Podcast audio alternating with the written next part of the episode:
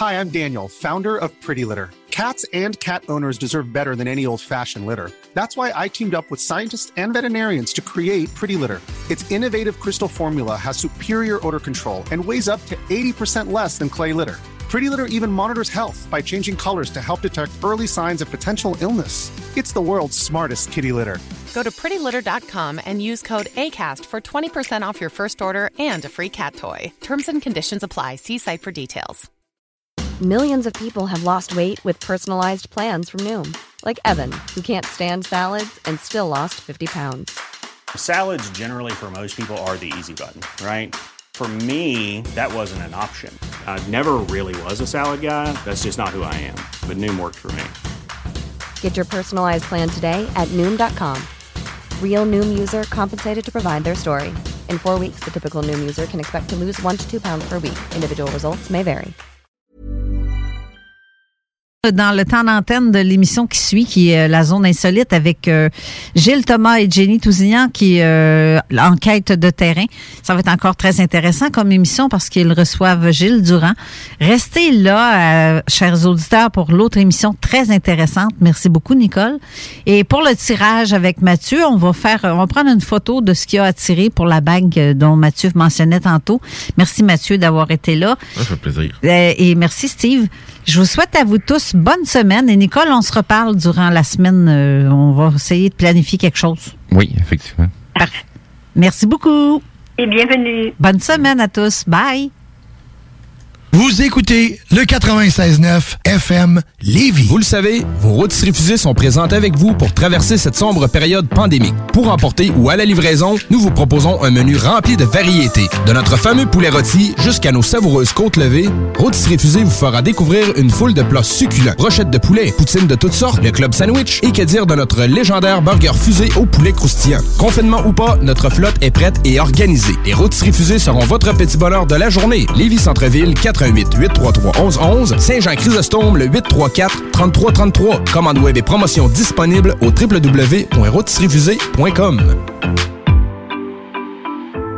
Groupe DBL est le spécialiste en toiture, portes, fenêtres et rénovation à Québec. Prenez rendez-vous avec un de nos spécialistes pour évaluer vos projets. Notre équipe cumule plus de 40 ans d'expérience et c'est avec fierté que nous la mettons à votre disposition afin de répondre à tous vos besoins, notamment en matière de recouvrement et de réfection de toiture. Groupe DBL, complice de vos meilleurs projets à Québec. Situé au 791 boulevard Pierre-Bertrand. Estimation gratuite. 88 681 25 22. GroupeDBL.com. L'école de moto Centre-ville recrute. Vous êtes passionné de la moto et vous avez toujours eu envie de transmettre votre passion, c'est le moment. L'école de moto Centre-ville est à la recherche de gens qui veulent travailler dans un environnement sain et amusant. Vous voulez faire partie d'une équipe dynamique et professionnelle de moniteurs, de vrais pros de la moto et vous détenez votre permis depuis plus de deux ans, voilà votre chance. Temps partiel, temps plein demandé, avec ou sans expérience. L'école de moto Centre-ville attend vos candidatures. Envoyez vos CV à www.info à commercial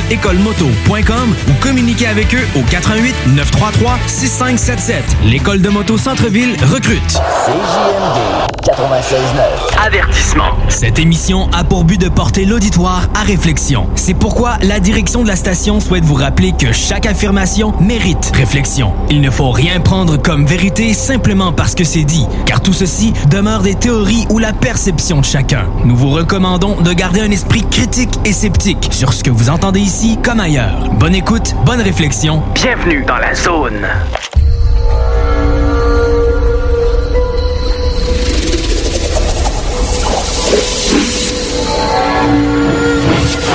La zone insolite vous ouvre ses portes.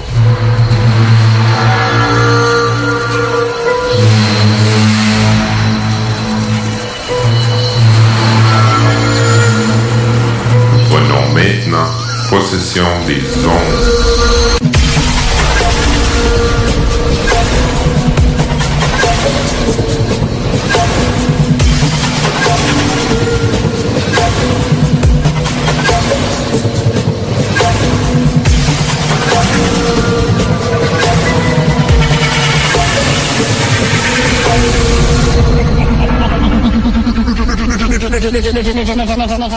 Bon samedi tout le monde, auditrices et auditeurs fervents de Zone Insolite. Ici Jenny Toussignan, co-animatrice de l'émission Enquête de terrain.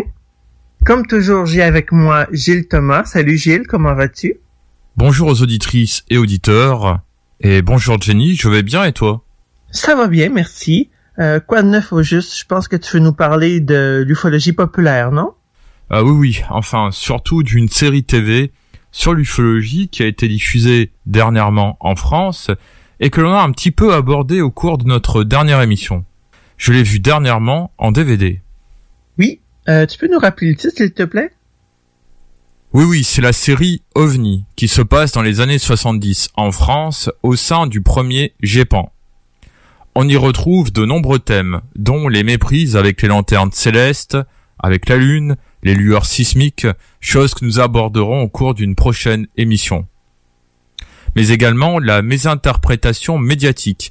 Il y a un parfait exemple, à un moment donné, il y a l'observation d'un ovni, mais les médias parlent d'observations dites extraterrestres. Et là, on voit la déformation de l'information qui arrive souvent encore aujourd'hui, le fameux amalgame ovni égal extraterrestre qui fait d'ailleurs beaucoup de dégâts dans l'interprétation ensuite des lecteurs et donc du public. C'est une série vraiment intéressante. La musique aussi est super.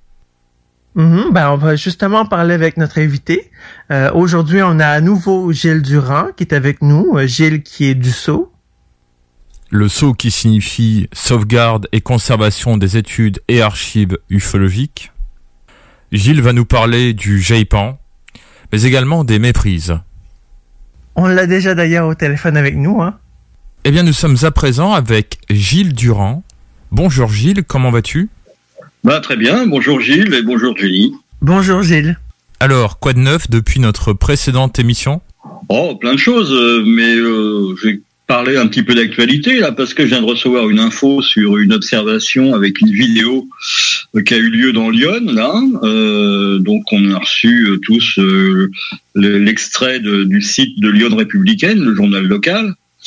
Bah c'est quand même étonnant. Hein, les gens se rendent pas compte en fait que bah il y avait des avions dans le ciel autrefois avant le Covid. Maintenant il y en a beaucoup moins mais du coup, bah, ils savent plus reconnaître un avion qui passe. Donc, euh, il y a le soleil couchant, on n'est pas loin de, la nuit, et en fait, euh, bah, euh, le soleil est très bas sur l'horizon, peut-être même pas visible par le témoin, et lui, il voit passer une, une sorte de traînée dans le ciel, il prend ça, il voit certainement à l'extrémité de cette traînée quelque chose qui est un petit peu lumineux quelque temps, eh ben, il n'arrive pas à reconnaître un avion, en fait, avec la traînée euh, donc euh, laissée euh, derrière derrière le jet, quoi. Et voilà, on se retrouve avec un cas ovni qui, à mon avis, si le GEPAN met le nez dedans, il va l'expliquer en moins de deux, quoi. Voilà, pour moi, traînée d'avion, c'est tout. D'accord. Bon ben, moi je suis déjà prêt avec la première question, Gilles. selon toi, est-ce que les divers médias doivent vendre du rêve ou montrer la réalité? Oula, alors ça c'est une question très ardu, je dirais. Très ardu. Bah, non, enfin, je dis ça, mais la réponse va être quand même assez courte, si j'ose dire. Bah, ça dépend euh, quel est le but final de. S'il s'agit d'une fiction, il n'y a pas de problème pour vendre du rêve, hein, c'est une fiction. Mais s'il s'agit euh, de présenter euh, des faits, des témoignages, des choses qui viennent de la part de personnes qui ont observé des choses, ah, on doit rester dans le domaine purement euh, de la spéculation, essayer de savoir de quoi il s'agit. Et mais euh, bien sûr rester dans le réel, ne pas euh, essayer de monter les choses en épingle en inventant des trucs autour de ça qui n'ont rien à voir avec ce que le témoin a, signalé ou, essayer de, bah, de vendre du rêve en, en rendant des choses assez banales, toutefois, euh, les rendre, essayer, euh, artificiellement de, de, les rendre euh, magnifiques, merveilleuses. Voilà. Pour moi, les médias sont tenus, quand ce sont des médias d'information, ils sont tenus à, une, une certaine éthique et un certain sérieux. Mais tous ne le font pas malheureusement. Et je dirais d'autant plus maintenant qu'il y a beaucoup de médias purement euh, Internet et que ces gens-là, souvent, euh, ne sont pas étouffés par l'éthique. Voilà, c'est ma réponse. Elle vaut ce qu'elle vaut. D'accord. Alors en janvier dernier a été diffusée sur Canal+, une chaîne de télévision en France, la série OVNI. On en avait parlé au cours de la précédente émission par rapport au regard des médias vis-à-vis du GEIPAN. Entre-temps, tu l'as peut-être vu ou tu as eu d'autres informations puisqu'encore dernièrement, tu me disais que à la radio, il parlait du GEIPAN. Alors finalement, est-ce que cela a été un bien pour l'ufologie ou pas? Eh bien, mes craintes euh, ne se sont pas révélées tout à fait exactes. Euh, ça n'a pas eu un impact négatif à mon avis. La série est plutôt bien, même euh, bien, on peut le dire. D'ailleurs, je crois qu'elle va être vendue pas mal à l'étranger. Peut-être qu'elle va aller au Québec. Pourquoi pas? Toujours est-il que effectivement, bah, ce qui m'inquiétait au départ, bah, n'a pas eu d'effet pervers. Il n'y a pas eu d'effet négatifs notables. Au contraire, ça a permis de parler du GEPAN. Voilà. Et, des gens de, s'étonner, ah oui, ça existe vraiment, etc. Bon, il y avait plein de journalistes qui le savaient, mais il y en avait qui ne le savaient pas. Et du coup, ben, euh, ça leur a mis la puce à l'oreille et ils sont allés voir un peu plus loin et essayer de découvrir ce qu'était le GEPAN et d'en faire part à leurs auditeurs ou à, leurs lecteurs. Je pense que, disons, euh, grosso modo, euh, bah, ça a été globalement positif. En sachant également qu'il va y avoir une saison 2. Oui, normalement, il y a une saison 2 qui devrait commencer à être euh, enregistrée euh, euh, dans les mois qui viennent, quoi. Mm-hmm. oui, ben parlant du GEPAN, il y a un mode de pensée manichéiste de la part de certaines personnes passionnées par l'ufologie, enfin selon moi. Gilles Thomas va nous en dire un peu plus. Oui, effectivement, les différentes phrases et avis qui remontent du blob qu'est l'ufologie française, ce sont que le GEPAN fait les enquêtes trop vite ils ont déjà les conclusions, que le GEPAN cache des choses, bref, de nombreux avis, mécontentements qui sont que du vent finalement.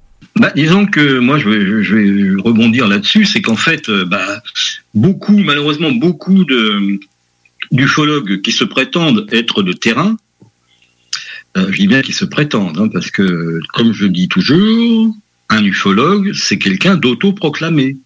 Il n'y a pas de il y a, a, absolument pas euh, d'études euh, ufologiques euh, en université, il n'y a pas de diplôme à la clé. Donc si tu es ufologue, c'est que tu le proclames auprès de la société. Tu es autoproclamé ufologue. Ça n'existe pas autrement. Le GEPAN, lui, a une démarche scientifique, parce que ce sont des scientifiques au GEPAN. Des gens qui ont donc cette démarche et elle dérange peut-être pas mal d'ufologues autoproclamés de terrain, mais un certain nombre d'entre eux partent avec une, euh, une idée préconçue sur l'origine du phénomène. Ils n'ont pas d'objectivité dans leur euh, démarche. Et c'est ça qui est très préjudiciable à l'ufologie. Ça l'a toujours été. Du coup, euh, bah, pour eux, le GEPAN, qui explique plus de 90% des cas qui lui sont soumis, c'est pas possible. Pour eux, c'est inconcevable, c'est insupportable. Parce que des gens qui ont prétendument enquêté sur tel ou tel cas et qui se retrouvent entre ce, même cas se retrouvent entre les mains du GEPAN et le GEPAN explique, alors qu'eux n'ont pas pu expliquer, c'est insupportable. Donc le GEPAN, euh, c'est juste une entreprise de démolition d'ufologie pour ces gens-là. Alors qu'en fait, le GEPAN, ne fait qu'un travail rigoureux, mais beaucoup trop rigoureux pour certaines personnes qui ne veulent pas appliquer une démarche scientifique. Moi, on m'a dit un jour, je veux rester un, ufologue, euh, comment dire, euh, c'était le, terme ne me revient pas, un, passionné plutôt qu'un scientifique. Voilà. Je veux rester quelqu'un de passionné. Eh ben, souvent, les gens passionnés, malheureusement, euh, leur passion les aveugle. Voilà ce que je veux dire. Et si leur, passion les aveugle, c'est que l'objectivité, euh, bah, ils l'ont oublié. Hein. Ils partent d'emblée avec leur hypothèse et ils vont, ils vont faire en sorte, pour beaucoup d'entre eux, malheureusement, ils vont faire coller leur, euh, le cas qu'ils vont avoir entre les mains dans l'hypothèse qu'ils défendent. Ils vont pas arriver avec euh, les mains dans les poches et totalement neutres en disant bah on va voir ce que c'est. Mais déjà, ils vont arriver en voyant le bonjour, vous avez vu un ovni? Ça va être ça, quoi. Et non pas euh, poser la question qu'est-ce que vous avez vu? Au moins, au minimum. Hein. Ben, j'ai une question à ce sujet. Euh, est-ce que tu crois que les gens qui s'intéressent à l'ufologie puis qui aiment enquêter ne savent pas être objectifs ou alors c'est qu'ils refusent de l'être? Ben, euh, un peu les deux. Refuser d'être objectif euh, fait qu'on ne le sera pas et ils savent pas parce que parce qu'en fait, ils n'ont pas une formation adéquate. Il n'y a jamais eu de formation d'ufologue. Donc euh, voilà, il n'y a pas de cours d'ufologie, ça n'existe pas. Donc les gens, ils partent avec leur bagage à eux. Tu vois? Alors s'ils ont déjà une idée préconçue du phénomène, ça n'arrange rien. Et en plus, ils partent avec leur bagage, avec leur bagage donc scolaire. On ne sait pas, euh, euh, certains ufologues, ou autoproclamés bien sûr, on ne sait pas quel est leur niveau d'études, quelles études ils ont fait, etc., etc.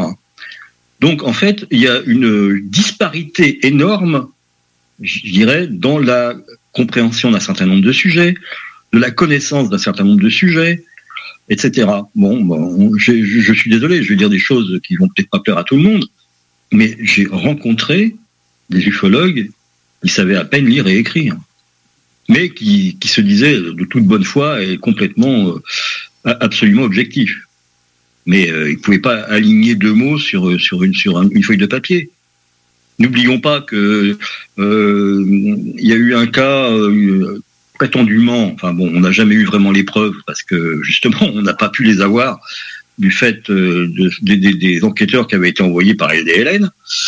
Euh, donc dans Seine-et-Marne, euh, donc à, l'est de Paris, euh, un cas d'observation alors fortuit. Hein, C'est-à-dire qu'en fait le gars il a posé une caméra sur son trépied pour faire des tests parce qu'il venait de l'acheter. Il regardait pas ce qui se passait dans le ciel, il n'avait rien à cirer d'ailleurs, il voulait simplement faire des tests. Et en fait, quand il regarde ce qu'il a filmé, il y a un truc qui passe devant l'objectif. À mon avis, c'était un, oiseau. Mais enfin bon, lui, il, connaît quelqu'un dans, son boulot qui est une, euh, personne totalement, euh, disons, euh, euh, fondue.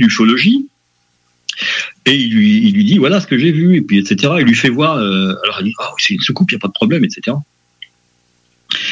Elle en hum, fait part à LDLN qui envoie des enquêteurs alors qu'ils auraient, pu envoyer cette personne enquêter chez, son, collègue. Ça aurait été très bien. Mais donc, ils envoient deux enquêteurs, 12 et 14 ans. Qu'est-ce que tu veux que des gamins de 12 et 14 ans enquêtent? Moi, je veux bien. Moi, j'ai commencé à 14 ans. J'ai pas fait d'enquête euh, le lendemain de, où j'ai commencé à être actif en ufologie. J'ai déjà essayé d'apprendre des choses, de lire des bouquins, etc., etc. Bah là, les deux gamins, quand, quand ils sont présentés chez le monsieur, il les a foutus dehors à pied dans le cul. Voilà. Bon. Moi, je dis que quand même, il faut un minimum, je dirais. C'est dommage, hein, parce que ça va éliminer des gens, malheureusement. Mais il faut quand même peut-être un, minimum de niveau scolaire et à peu près, euh, je dirais, euh, euh, cohérent pour tout le monde pour commencer à avoir, à pouvoir enquêter de façon sérieuse. Bah, à quelqu'un comme Gilles Munch, c'est quand même quelqu'un qui, qui était prof de génie mécanique. C'est quelqu'un qui avait un niveau scolaire qui lui permettait d'avoir une vision assez, je dirais, objective des enquêtes qu'il faisait. Mais bon, je parle, de Gilles Munch, mais je pourrais parler de plein de gens hein, qui, avaient des niveaux suffisants pour bien appréhender tout ce que le témoin leur disait. Alors que malheureusement, il y a des, enquêtes, quand tu lis des enquêtes qui ont été faites par certaines personnes, ça te tombe des mains. Tellement c'est pauvre, il manque plein d'informations. Pourtant, c'est pas un, je dirais, c'est pas une synthèse que tu as entre les mains, c'est une enquête. On dit c'est une enquête, mais il y a une page et demie, euh, il n'y a pas de croquis, euh, il n'y a pas de photos des lieux, il y a plein de choses qui manquent. On ne sait pas s'il y avait du vent, si le ciel était bleu, ou s'il y avait des nuages, ou s'il neigeait, s'il pleuvait, euh, s'il y avait un orage. On on sait rien du tout. Vraiment, les gens se sont concentrés sur ce qu'a vu le témoin, parce que c'est ça qui les intéresse. Le reste, autour, rien à faire. Ou alors, ils n'ont pas le, le réflexe de, de demander ou de recueillir un certain nombre de documents, enfin d'informations autour de, l'enquête, autour du, phénomène qui, que le témoin a vu. Donc leur enquête, elle est très très très maigre. Il n'y a rien, a rien qui, peut en sortir. Peut-être qu'en qu'en essayant de chercher autour de ce qui du témoignage, on va peut-être trouver une explication. Quelqu'un qui prend au premier degré, comme euh, on, avait enquêté Thierry Rocher, Rémi et moi sur un cas dans Lyon, si on avait juste recueilli ce que le témoin disait, on, passait à côté d'une méprise avec des lanternes taille. Parce que le témoin a pris des photos, mais vu que c'était très très loin, il a zoomé à mort, donc ça faisait un bouger pas possible et ça faisait un peu la forme d'une soucoupe. Donc en fait, comme il y en avait 9 ou 10, tu parles, c'est une escadrille de soucoupes volantes. Mais il a fallu euh, bah, quand même euh, euh, prendre du recul, parce que ça aussi, il y a, un manque de prise de recul par les, enquêteurs. Ils, sont tellement contents d'avoir une enquête qu'ils sont, ils mettent les deux pieds dedans. Ils mettent même les, les deux mains et puis le reste aussi. Voilà. Et ils prennent pas de recul. Donc ils écoutent comme si c'était la messe ce que leur dit le témoin. Et après ils font amen et c'est bon. J'aimerais rajouter que c'est pour cela que quand vous regardez certains témoignages sur les bases de données, il y a des fois que deux lignes ou qu'une seule ligne quant à la description du phénomène observé. Oui. Voilà, c'est exactement ça. Ce que j'appelle la synthèse SMS. Parce que moi, je connais ça dans mon boulot aussi. Hein, et les synthèses SMS, ça, c'est des choses euh, qui sont terribles parce que tu es obligé de, de diluer le, ce que la personne te dit, toi, parce que ça tient sur une demi-ligne. Et souvent avec des, des abréviations. Donc voilà. Oui, oui, mais les, dans, dans- les bases de données, des trucs où il y a, où y a aucun détail, euh, oui, un disque observé à telle heure, puis voilà, point barre. Mais un disque, ça veut rien dire. Euh, etc. On va pas revenir sur le disque, euh, la soucoupe, euh, le, le- la sphère, le, le rond, enfin tout ça. Voilà. tout le monde parle de, de plein de formes, mais on sait pas, c'est toujours la même en fait. Et puis il y a aussi les problèmes de géolocalisation, comme on en a parlé au cours de la précédente émission. Ah bah, bien sûr, évidemment. Évidemment. Hein un, météore vu à la verticale ou un météore vu à l'horizon, ça ça va certainement pas euh, ni la même forme, alors qu'en fait, les gens qui pourront être au-dessus, au-dessus ceux, qui sont là-bas, loin, euh, là où tu vois le, phénomène, eux, ils verront complètement différemment. Mais ils verront que c'est, un météore, toi, tu verras que c'est une soucoupe volante. Enfin, si tu veux te voir, c'est une soucoupe volante. Voilà. Mais bon, euh, ou un ovni en- au sens général, ou un pan, comme tu veux. Mais bon, euh, voilà. c'est sûr que en fonction de l'endroit où tu te trouves, tu n'auras pas le même angle de vision. Est-ce que tu pourrais nous parler de la classification du GEIPAN, qui n'a rien à voir avec la classification de J. Allen Hynek? Oui. Alors, euh, euh, oui, je vais vous en parler, mais euh, bon, je connais pas exactement les termes des- de chaque euh, niveau. C'est-à-dire qu'il y a A, B, C, D. Alors, euh, A, euh, c'est, si je ne m'abuse, on les cas expliqués euh, assez facilement. Le B, je sais plus exactement ce que c'est. Probablement Le C, expliqué. c'est les cas qui Oui, c'est ça, probablement expliqué. Le C, c'est les, le manque de données, si je ne m'abuse. Et le D, donc, c'est les cas non expliqués. Donc, euh, cette classification, bon, elle est assez simple, mais elle est assez efficace, à mon avis. Euh, elle permet d'éliminer euh, assez vite, euh, grâce bah, au système de d'enquête de- du GEPAN, elle permet d'éliminer un certain nombre de choses assez rapidement. Mais comme ils ont raison hein, de, mettre du A expliqué, hein, parce que ça n'a rien à voir avec euh, avec INEC. INEC, c'est euh, lumière nocturne, lumière diurne, euh, radar optique, RR1, RR2, RR3. Donc ce sont que des cas inexpliqués, qui normalement devraient rentrer dans ces cases. Il n'y a pas de, il n'y a pas de cas expliqués dans, la, la nomenclature de, de contrairement à, celle du GEPAN. Ça aussi, c'est quelque chose qui, au départ, n'a pas plu du tout à certains ufologues. Le fait qu'on garde une catégorie de cas expliqués. Pour eux, cas expliqués, c'est même pas la peine d'en parler. Il fut un temps où les gens, il y avait des enquêtes dans LDLN et des, contre-enquêtes ont prouvé que bon, il y avait eu une méprise pour euh, tel et tel euh, motif, euh, bon, qui était bien clairement détaillé dans la contre-enquête. Et, et, et, a refusé un certain nombre de, contre-enquêtes. Donc en fait, les gens sont restés sur une, enquête qui, ne trouvait pas d'explication à l'observation. Alors qu'il y avait des gens par derrière qui font la contre-enquête et qui, eux, trouvent l'explication. Bah, euh, jamais, euh, je parle de LLN, ça pourrait être d'autres vues à l'époque, hein, que ce soit Rados ou d'autres, qui refusaient de publier euh, des, des, contre-enquêtes. Par contre, le GEPA, lui, s'est jamais, s'est jamais gêné de, de, de, publier des contre-enquêtes et de, dénoncer des canulars. entre autres, il y avait, il y a eu le cas dans les années 70 au Brésil, si je ne m'abuse, enfin en Amérique du Sud tout du moins, le cas de Dionisio Lianca, euh, qui, a, subi euh, une, rencontre approchée du troisième type, qui s'est avéré en fait être euh, un canular qu'on lui a fait.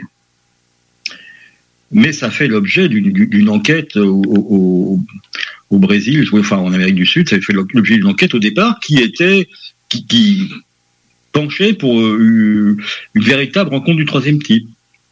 Donc le GEPA la publie.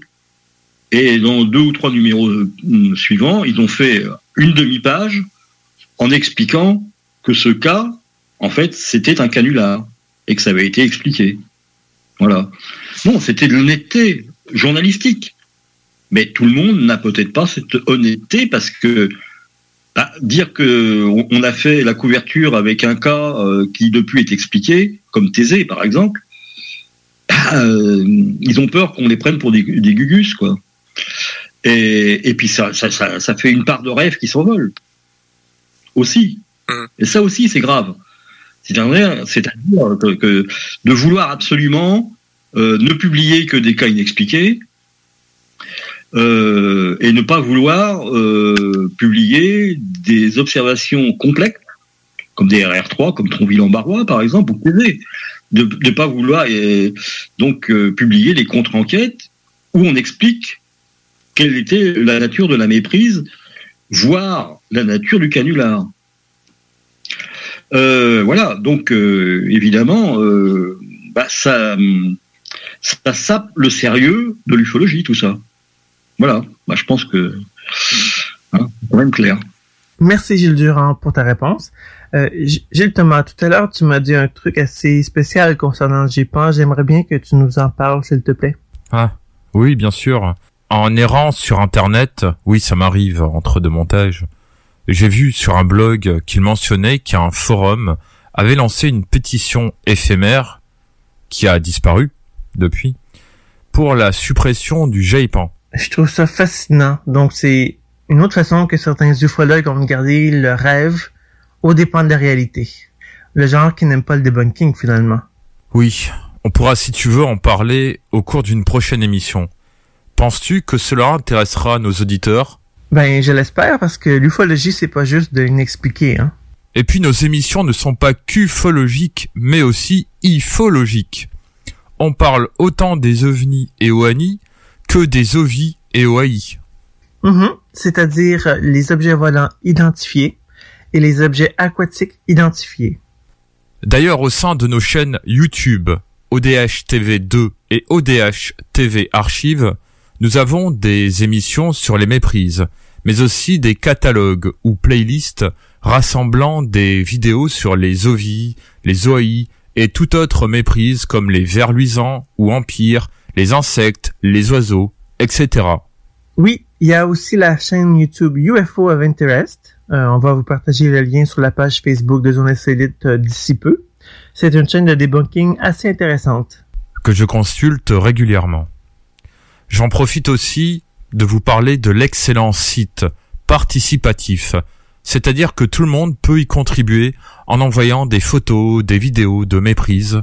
Moi-même j'y contribue et ce site est partenaire de l'émission Ovi les méprises sur ODH TV2. Ce site est méprise-du-ciel.fr que je vous conseille de visiter si vous avez un doute sur ce que vous avez observé récemment dans le ciel diurne ou nocturne. N'hésitez pas aussi à contacter le webmaster qui vous répondra avec plaisir.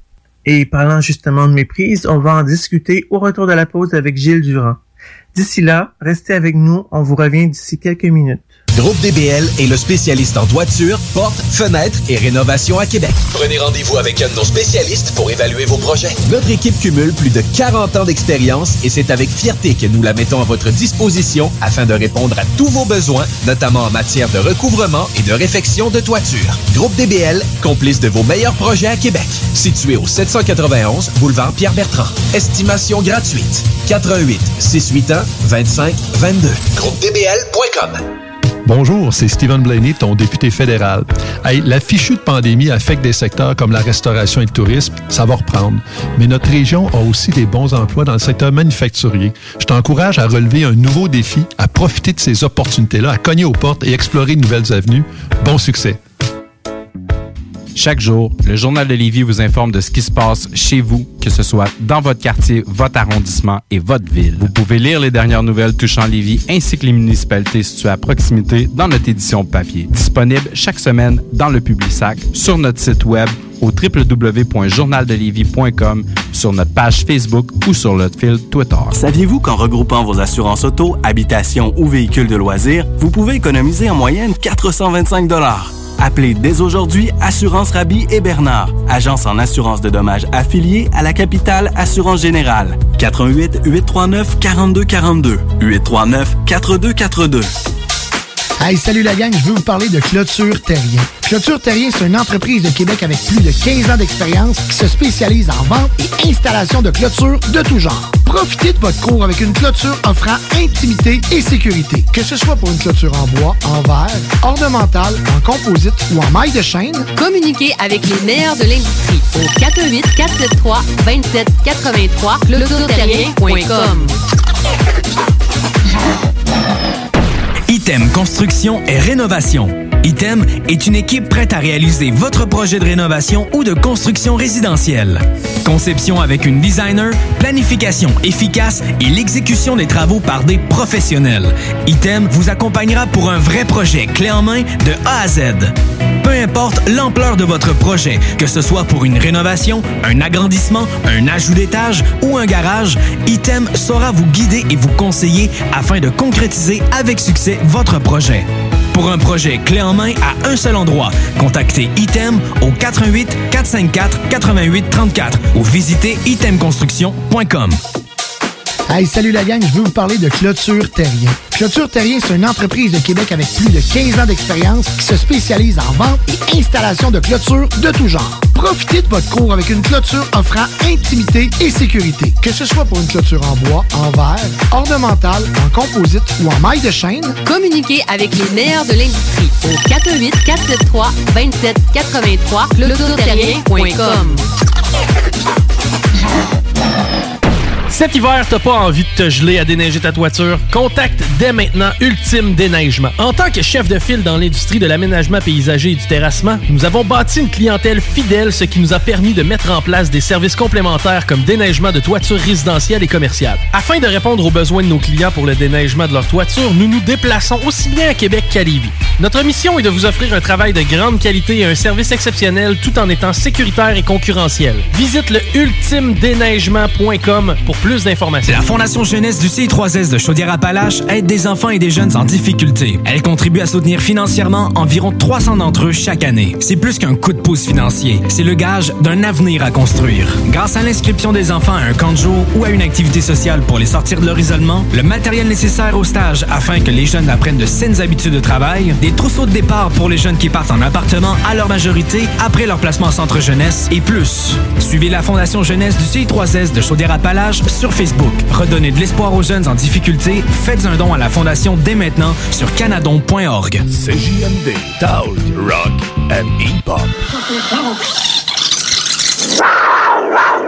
Avertissement. Cette émission a pour but de porter l'auditoire à réflexion. C'est pourquoi la direction de la station souhaite vous rappeler que chaque affirmation mérite réflexion. Il ne faut rien prendre comme vérité simplement parce que c'est dit, car tout ceci demeure des théories ou la perception de chacun. Nous vous recommandons de garder un esprit critique et sceptique sur ce que vous entendez ici comme ailleurs. Bonne écoute, bonne réflexion. Bienvenue dans la zone.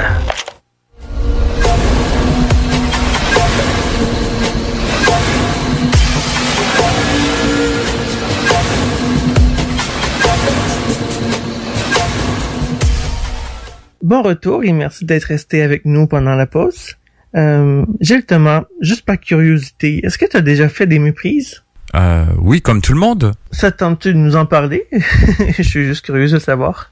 Euh, oui, eh bien, je vais vous parler de l'une d'entre elles.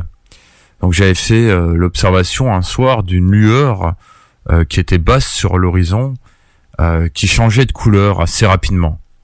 Il s'est avéré que c'était Sirius, l'étoile, qui, avec les turbulences atmosphériques, donnait cette impression de changer de couleur. C'est aussi à cause des turbulences atmosphériques que les étoiles scintillent dans la nuit. Euh, selon toi, pourquoi les gens font tant de méprise? Ah, pourquoi ils font tant de méprise bah, il y a pas mal. Bah, il y a un peu. euh, je parlais des, des enquêteurs qui avaient pas toujours un niveau de connaissance euh, en culture générale, en culture scientifique euh, suffisant pour appréhender un certain nombre de paramètres que les témoins leur mettaient sur la table euh, en fonction de leurs observations. Euh, bah, c'est pareil pour le témoin. Il y a des témoins qui n'ont pas de connaissances astronomiques, par exemple. Pas du tout. Bon, euh, une moindre étoile un peu brillante dans le ciel, ça va les interloquer. Et puis s'ils voient qu'elle se déplace, bah oui, avec la voûte céleste, bah, ils vont dire, oh là, c'est quoi ce truc qui se déplace? Parce que tu sais, moi je me rappelle très bien, euh, en 1985, dans une enquête, euh, la personne nous dit, oui, euh, oui, c'était là, mais euh, après, deux heures après, elle était là. Mais les étoiles, ça bouge pas. Voilà ce qu'on nous, nous a répondu. Donc, si l'étoile était là au zénith à, à 8 heures et qu'à, enfin, à 20 heures et qu'à 22 heures, elle était près de l'horizon, c'était pas normal. Parce que les étoiles, ça bouge pas. Voilà. Bon, ben, c'est une méconnaissance totale de l'astronomie. Un minimum de, connaissances de base. Et ça, bah, malheureusement, euh, euh, à l'école, je sais pas comment c'est au Québec, mais en France, les, les- des cours d'astronomie, ça n'existe pas euh, en primaire, par exemple. Hein. Enfin, disons, euh, on appelle euh, avant le collège. Euh, bah, ça n'existe quasiment pas. Moi, je sais que mes enfants, bon, euh, ils avaient une, une- institutrice. Effectivement, elle leur montrait comment fonctionnait euh, le système solaire, parce qu'elle avait un, un truc assez sympa d'ailleurs, euh, un, mobile avec euh, toutes les planètes, le Soleil au milieu, c'était une lampe qu'elle allumait, et puis avec toutes les planètes avec des distances. Moi, c'était assez petit, hein, mais parce que euh, vu, les, distances, hein, bien sûr. Et, donc, elle leur montrait comment fonctionnait le système solaire en 3D. Mais euh, c'était vraiment quelque chose d'artisanal. Je sais pas d'ailleurs qui c'est qui avait construit ce truc-là. C'était assez artisanal. C'était avec une lampe euh, classique, hein, voilà, pour imaginer le soleil. Voilà, mais mais à part ça, euh, bah, il n'y a pas grand-chose euh, de prévu. euh. Moi, j'ai jamais vraiment eu de cours autre que qu'est-ce que le système solaire. Pareil, bon, bah, c'était sur des cartes, ce qu'on appelait les cartes tarides, c'est-à-dire des grands tableaux peints qui étaient vachement sympas. Enfin, c'est imprimé quand même en, série, bien sûr, mais c'était assez typique de l'école publique des années 50-60, même avant, Euh, avant que la vidéo et tout ça arrive dans les classes. hein. Oui, mais ça, c'est pas suffisant. Si tu sais pas dire à quelqu'un ce que c'est qu'un météore, une météorite, enfin surtout un météore, un bolide, comme on disait, euh, voilà, si tu sais pas reconnaître euh, un minimum d'objets dans le ciel, euh, bah, t'es es en but à un certain nombre de méprises, évidemment. Et, les- et les témoins, euh, bah oui, je sais pas pourquoi ils sont, n'ayant pas ces, ces, ces bases, ben euh, ils, ils font pas mal de méprises euh, astronomiques. Alors il n'y a pas que ça. Après, hein, plein de méprises diverses et variées. Hein des gens qui voient un tracteur dans le champ euh, avec toute lumière allumée, bah, ils sont pas obligés de le, le reconnaître. Enfin, on ne sait pas pourquoi trop d'ailleurs. Euh, que- que- Quel est le, le motif qui fait que quelqu'un qui vit à la campagne, un soir qui n'est pas comme les autres, ne va pas savoir reconnaître un tracteur dans un champ qui est en train de travailler, enfin, un agriculteur qui travaille la nuit sur son tracteur. Pourquoi? Ça, c'est une question que je me pose. Et, en fait, les gens sont, s'ils n'arrivent pas à reconnaître tout de suite ce que c'est, souvent ils sont pris par l'émotion voire la peur, pourquoi pas, et ils vont imaginer des choses extraordinaires, dont des ovnis. Mais, mais voilà, euh, c'est- un autre type de méprise. Mais les méprises astronomiques, effectivement, il y en a beaucoup. Alors, il y a des méprises.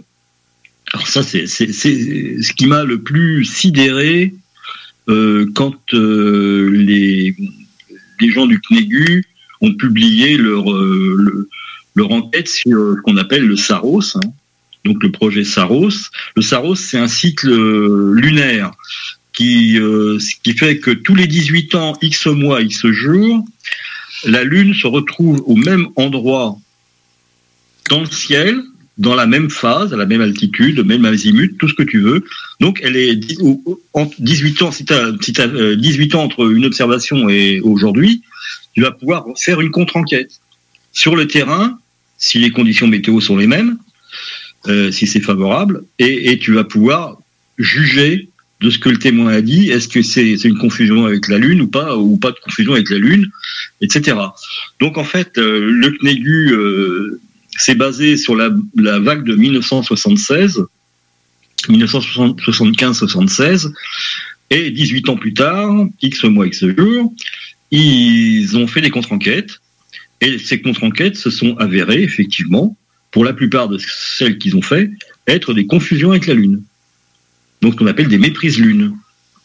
Alors, il y avait toutes, toutes sortes. Hein. T'en as une très très qui est très sympa. euh, c'est une, une, une, une poursuite lune. Hein, C'est-à-dire qu'en fait, le, le gars est en voiture, euh, il est poursuivi par la lune. Dès qu'on approche d'un village, la lune, par, enfin la lune, non, il est poursuivi par une par un ovni. Euh, quand on arrive près des villages, euh, il traverse des villages euh, donc à la, campagne, et hop, c'est bizarre. À chaque fois, la, soucoupe s'éloigne et passe derrière le village, avant de revenir au bord de la route pour lui. Et donc, il, est poursuivi comme ça sur des kilomètres. Ben voilà, c'était une belle méprise lune, une, ce qu'on appelle la lune suiveuse. Merci Gilles de ta réponse. Pour rester sur les méprises avec la Lune, Jenny a quelque chose à rajouter. Donc, ce qui est arrivé, c'est qu'il y a un soir, Gilles euh, m'a envoyé une vidéo qu'il venait de filmer et il m'a dit, regarde, c'est une bonne méprise avec la Lune. Puis je vais avouer que dans un autre temps, j'aurais vraiment moi aussi cru que ça aurait pu être un ovni. Par contre, c'était la Lune qui était cachée derrière des nuages. Ça faisait un effet très noir et blanc et donc euh, la forme était très très très particulière. Et euh, du coup, j'ai réalisé que moi, si j'avais été là sur euh, le balcon euh, ce soir-là, je serais probablement resté. Je serais resté pour voir l'évolution de la chose, de voir la lune qui disparaît derrière les nuages, du moins la chose, parce que j'aurais peut-être pas su que c'était une lune, et ensuite de voir la lune réapparaître en entièreté. Et euh, à ce moment-là, j'aurais fait ah ok donc c'est la lune.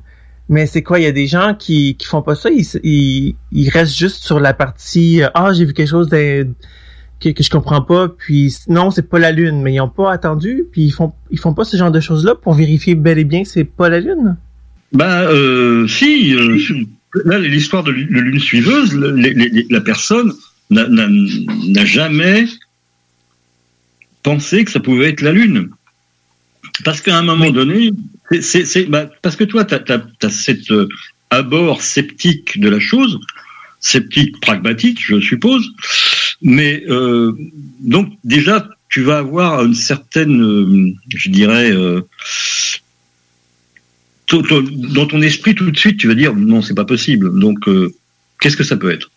Mais il y a des gens qui sont tellement surpris. Je dis, c'est la peur qui gagne. Je vais vous donner un exemple qui se passe dans, dans Lyon, si je ne m'abuse, dans les années 70, où là, tu as un cas hyper complexe qui s'avère être une poursuite lune. Alors ça commence une famille euh, dans une Pas le voiture. cas de Saint-Florentin? C'est le cas de Saint-Florentin, exactement. Euh, ce cas, enfin, c'est- je ne sais pas exactement comment il démarre, mais effectivement, il voit quelque chose dans le ciel de rouge, bas sur l'horizon un peu. Euh, soleil, alors je sais pas si la lune, se, la, la lune se lève, à mon avis, oui, c'est ça, la lune se lève. Mais donc, c'est une grosse lune orange, toi, orange-rouge, euh, comme parce qu'en fait, elle est filtrée par les couches de l'atmosphère avant de s'élever dans le ciel, où les couches, c'est moins épais, et donc là, la, la lune prend sa couleur jaune. Donc, il voit ça, et il n'arrive pas à l'identifier. Qu'est-ce que c'est que ce truc? Au début, bon, à la limite, pas très grave, mais ça les suit.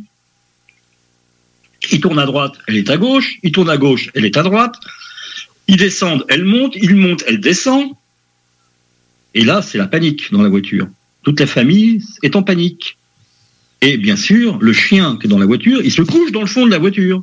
Parce que lui, en fait, il sent le stress de ses maîtres et il dit, oh là, il y a un truc qui va pas. Il ressent, donc il y a un truc qui va pas. Il va se coucher dans le fond de la bagnole comme s'il avait peur.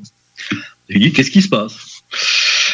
Alors bien sûr, euh, c'est un argument, si tu veux. Ah, un effet physique sur le chien. Vous avez vu, il avait peur, il était étalé au fond de la voiture, il bougeait plus. Euh, voilà. Donc euh, ces gens donc, continuent et sont, ils sont affolés, ils, accélèrent, euh, donc ils prennent un peu de risque en fait. Euh, et puis voilà, la, la, la lune continue à, à, être suivie par la lune. Des fois, elle est devant eux parce qu'en fait, ils tournent à gauche, bah oui, paf, ils se retrouvent devant la lune. Elle tourne à droite, hop, euh, elle est dans leur dos, et ainsi de suite. Voilà. Et puis à un moment donné, euh, ils montent une côte et la lune, ce qui fait que la lune descend. On a l'impression que la lune descend. Et en fait, elle se pose dans un champ qui est à droite de la voiture. Alors, il repère à peu près où c'est pour y retourner plus tard. Elle s'est posée là. Puis après, bah, il continue et puis hop, elle a redécollé elle continue à les suivre. Et ça dure un bon moment. Hein, c'est une, une, une, lune suiveuse qui, a dû durer quand même pas mal de minutes. Et brusquement, ils arrivent à un endroit et il y a une maison avec une lumière allumée à l'intérieur. Et là, ils arrêtent la voiture devant la maison, ils tapent sur la porte Hein, et, le gars sort, il dit on est suivi par quelque chose. Alors il lui dit qu'est-ce qui se passe? On est suivi par quelque chose, on est suivi depuis des kilomètres par quelque chose, on ne sait pas ce que c'est. Et, le gars il dit mais c'est quoi, c'est où? Il regarde, il dit bon il y a la lune là, mais vous avez, ben non ça a disparu, ils disent, ça a disparu. Bah tu vois, ils sont descendus de la voiture, ils ont été frappés chez quelqu'un et quand ils se retournent, ça y est la lune est là pour eux, ça y est ils ont reconnu la lune, mais sans se rendre compte que c'était ça qui les suivait. Voilà. Alors ça s'arrête pas là, bien sûr. Bah, elle a atterri la Lune, enfin la soucoupe, l'OVNI, a atterri dans un champ. Donc on va faire une déposition à la gendarmerie, et la gendarmerie se déplace sur le champ. Oh, qu'est-ce qu'il y a dans le champ? Le champ est brûlé. Oh, extraordinaire. Oh, puis le chien, il n'ose pas avancer. Il veut pas rentrer dans le champ brûlé. Oh, bah alors là, c'est encore un effet physique sur le chien. Donc ça va encore amplifier, si tu veux, euh, le, le, côté euh, étrange de la chose. Voilà. Donc c'est encore un, indice d'étrangeté supplémentaire. Sauf que, je pense que vous connaissez ça aussi au Québec, ce qu'on appelle en France l'écobuage. C'est-à-dire, euh, pour faire pousser mieux une culture l'année suivante, on brûle le champ. C'est ce qu'on appelle un peu la culture sur brûlis. Alors bon, on fait pas ça euh, comme à Madagascar où on abat des forêts pour euh, faire des cultures sur brûlis. En France, quand même, une fois qu'on a coupé le blé, ben on, fait un brûlis et puis pour l'année suivante, ça, ça, enrichit euh, le, champ en, divers, divers sels et divers. Hein, donc voilà, ça évite de mettre d'autres engrais. Et donc en fait c'est ça, c'est le, paysan avait fait un écobuage. Il l'a dit, mais, ouais, bah, bien sûr, j'ai fait un écobuage et tout. Il a fallu quand même une contre-enquête de Thierry Pinvidic, euh, Jean-Pierre Granjon et Bertrand Méheust pour euh, dévoiler le poteau rose. Parce qu'au départ, c'était un cas à fort indice d'étrangeté. Mais non, c'était juste la Lune. Alors, j'ai donné un, autre euh, témoignage, qui n'est pas un témoignage connu en ufologie parce que il m'a été euh, transmis directement par mon ex-beau-frère. Il était avec sa avec sa femme, il était marié à l'époque, à mon avis. Et ça, c'est quelque chose qu'on trouve dans d'autres domaines. C'est-à-dire, quand tu es dans un lieu que tu connais par cœur, bah c'est là que tu es confronté à des choses.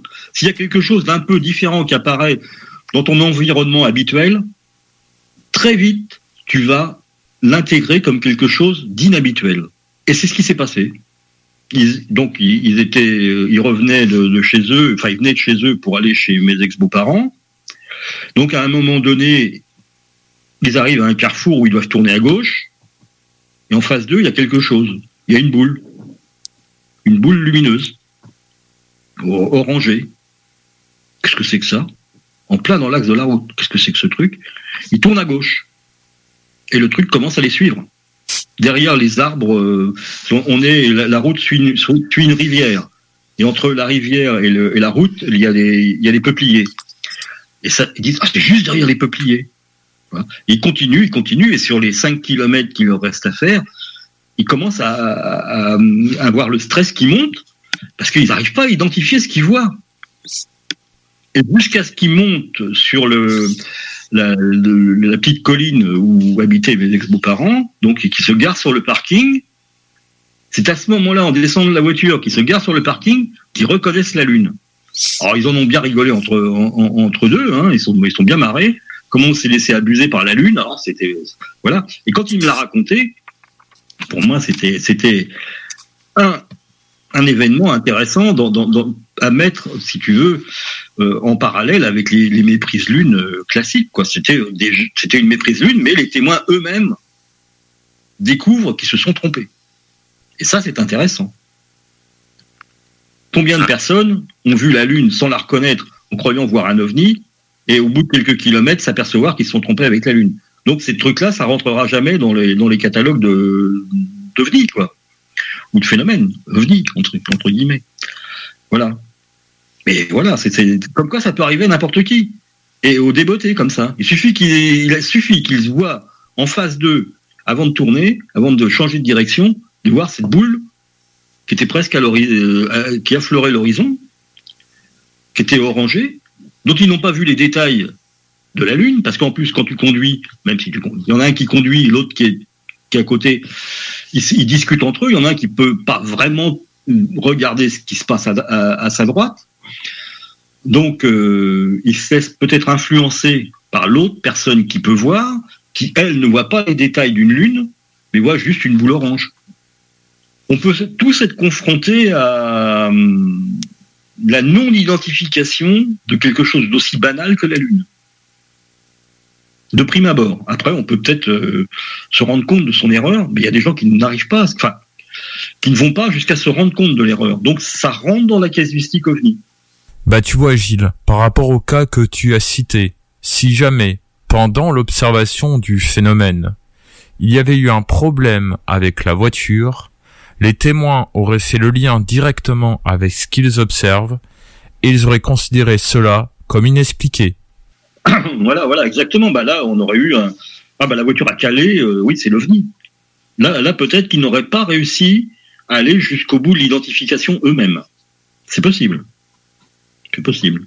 Est-ce que tu aurais des méprises un peu insolites à nous faire part? Euh, avec un reflet sur une, une flaque d'eau.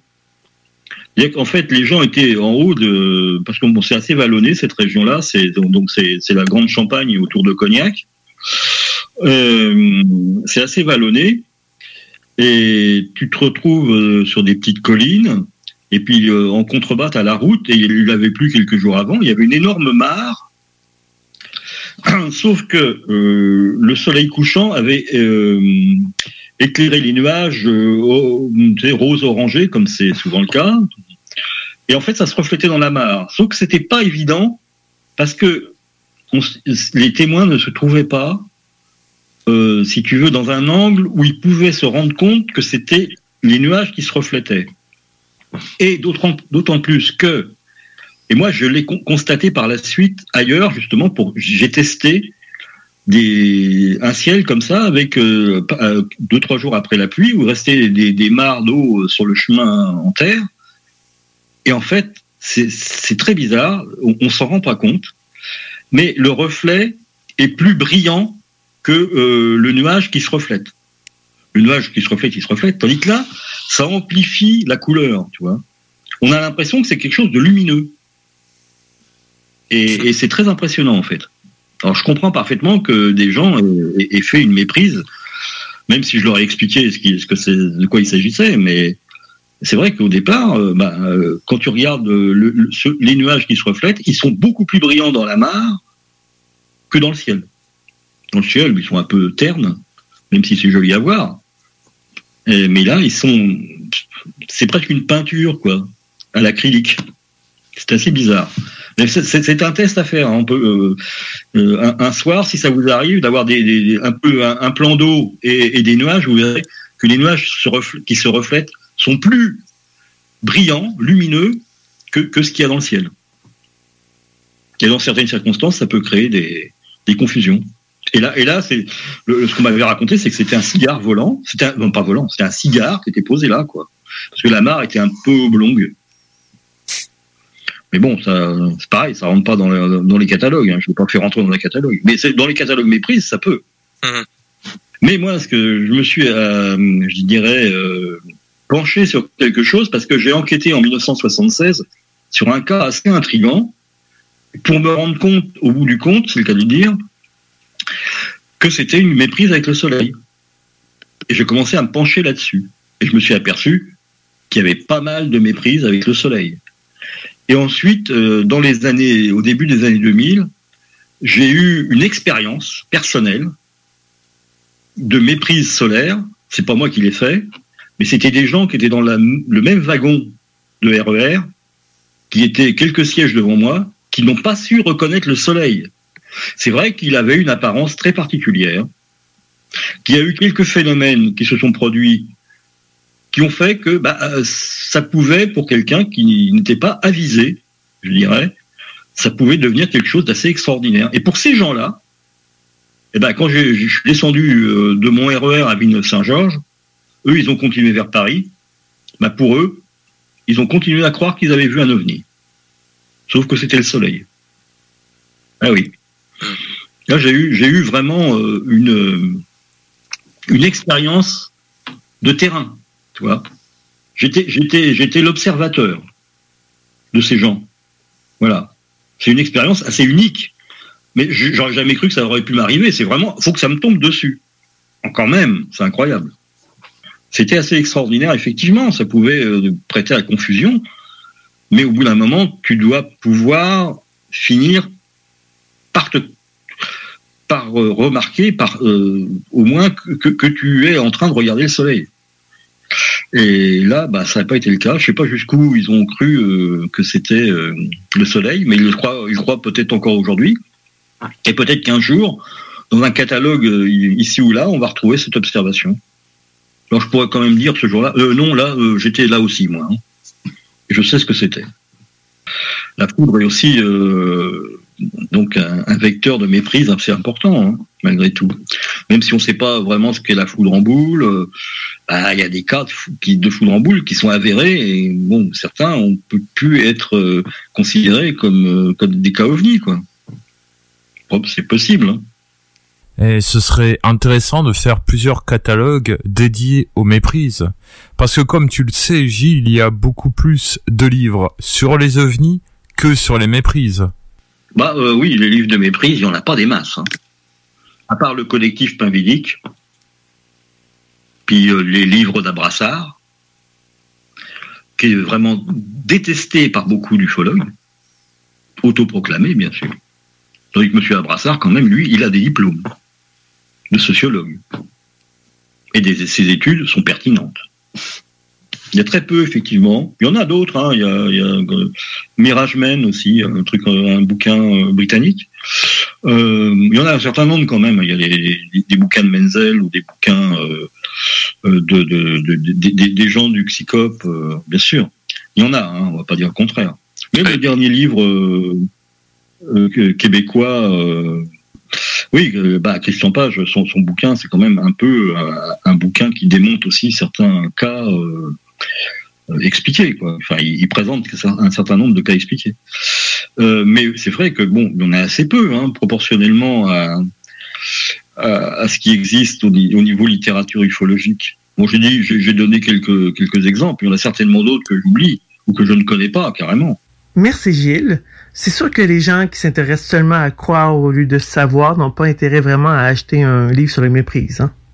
Et pourtant, c'est aussi intéressant de pouvoir consulter ce genre de publications. Cela devrait être dans les bibliothèques de tous les veilleurs et chercheurs. Hum, Je suis de ton avis. Mais c'est le moment d'aller à la pause. On vous revient dans un instant. funky station.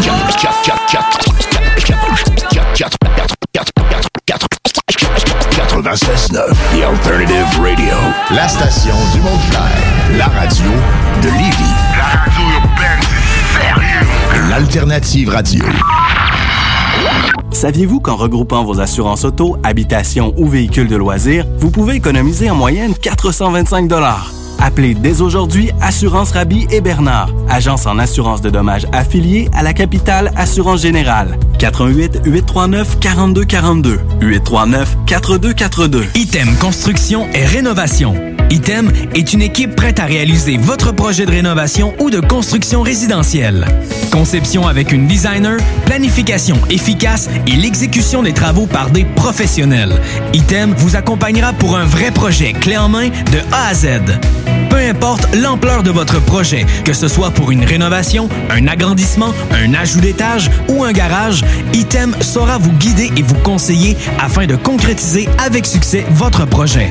Pour un projet clé en main à un seul endroit, contactez Item au 88 454 88 34 ou visitez itemconstruction.com. Prenons quelques secondes ensemble pour parler de la perle des galeries Chagnon. Pat Smoke Meat, c'est la viande de bœuf fumée la plus savoureuse que vous trouverez en ville.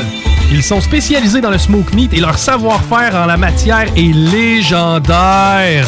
Laissez-les le préparer en sandwich pour vous ou passez chercher votre viande parfaite pour en préparer à la maison, au comptoir, take-out ou en livraison via DoorDash. Vive Pat Smoke Meat! Vous êtes courtier ou investisseur immobilier? Suivez la formation en ligne de Capé Formation d'affaires et accédez dès maintenant à des formations professionnelles, des études de cas, des quiz, des événements, des ateliers et au chiffrier le plus performant du marché. Un programme pour propulser votre carrière d'investisseur immobilier, que vous soyez débutant ou avancé. Accrédité par l'OACIQ jusqu'à 23 UFC. Consultez les offres à durée limitée sur kpmaffaires.com capable de rester enfermé la larme à l'œil à regarder ton Jeep se morfondre dans ta cour? Club Jeep Québec est en pleine expansion et t'attend. Membre de la Fédération des clubs de 4x4 du Québec, nous organisons des activités légales et qui respectent les recommandations. Deviens membre gratuitement pour 2021 via la page Facebook ou sur le www.clubjeepquebec.com. Club Jeep Québec, là où les routes se terminent, notre plaisir commence. C'est Stephen Blaney, ton député fédéral. La pandémie a touché de plein fouet nos restaurants et nos commerces.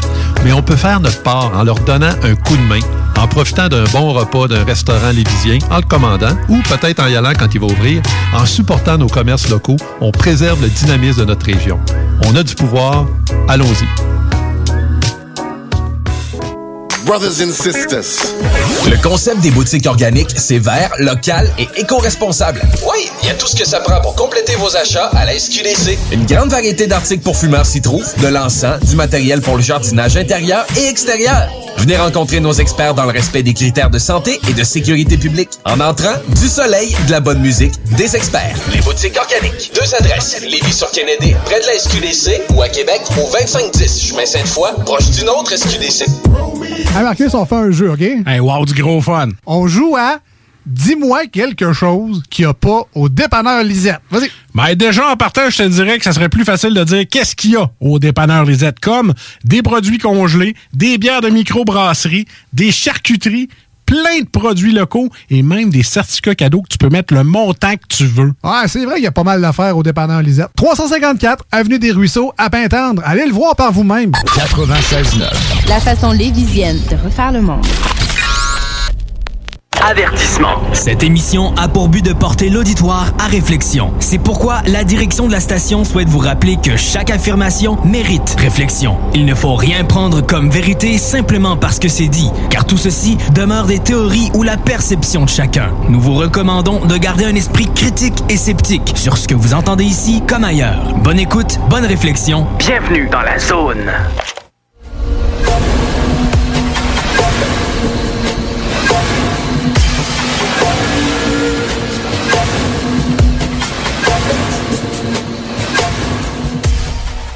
Nous sommes de retour en onde et on va continuer de parler des méprises avec Gilles Durand. On va faire du cas par cas. Alors, euh, Gilles Thomas, t'as l'air de vouloir dire quelque chose? Euh, oui, oui, une information essentielle. pour vous autres, auditrices et auditeurs. Sachez que bon nombre de cas de prétendus ovnis ont été expliqués, mais ces observations sont encore rangées dans les bases de données comme étant inexpliquées. Hmm, Comment ça se fait au juste? La négligence.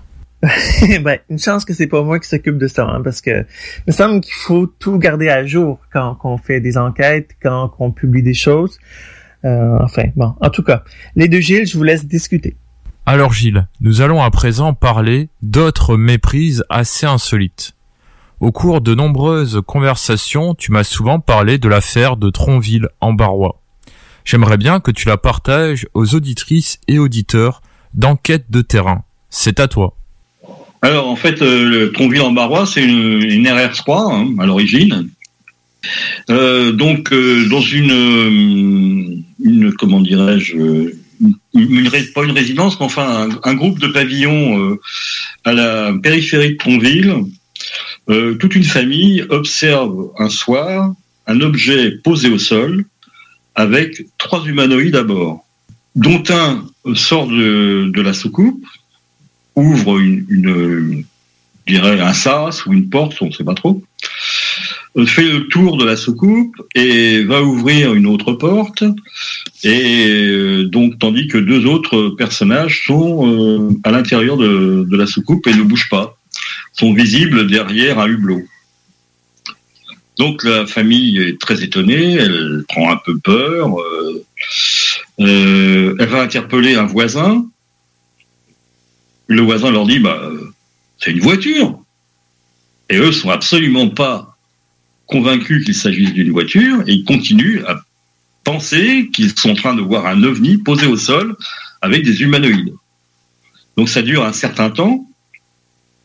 L'humanoïde qui était sorti, il a armé d'une torche. Le- la soucoupe euh, a des faisceaux et des lumières un peu sur tout le pourtour, rouge et blanche. Et le, troisième humanoïde remonte dans la soucoupe, euh, referme euh, la porte de la soucoupe, et la soucoupe démarre en glissant au- au-dessus du chemin, et elle disparaît euh, à la vue des témoins. Voilà. Donc, on ne peut pas dire que la soucoupe a décollé, au, contraire, elle a glissé le long du chemin qui se trouvait au bout du terrain des, euh, témoins.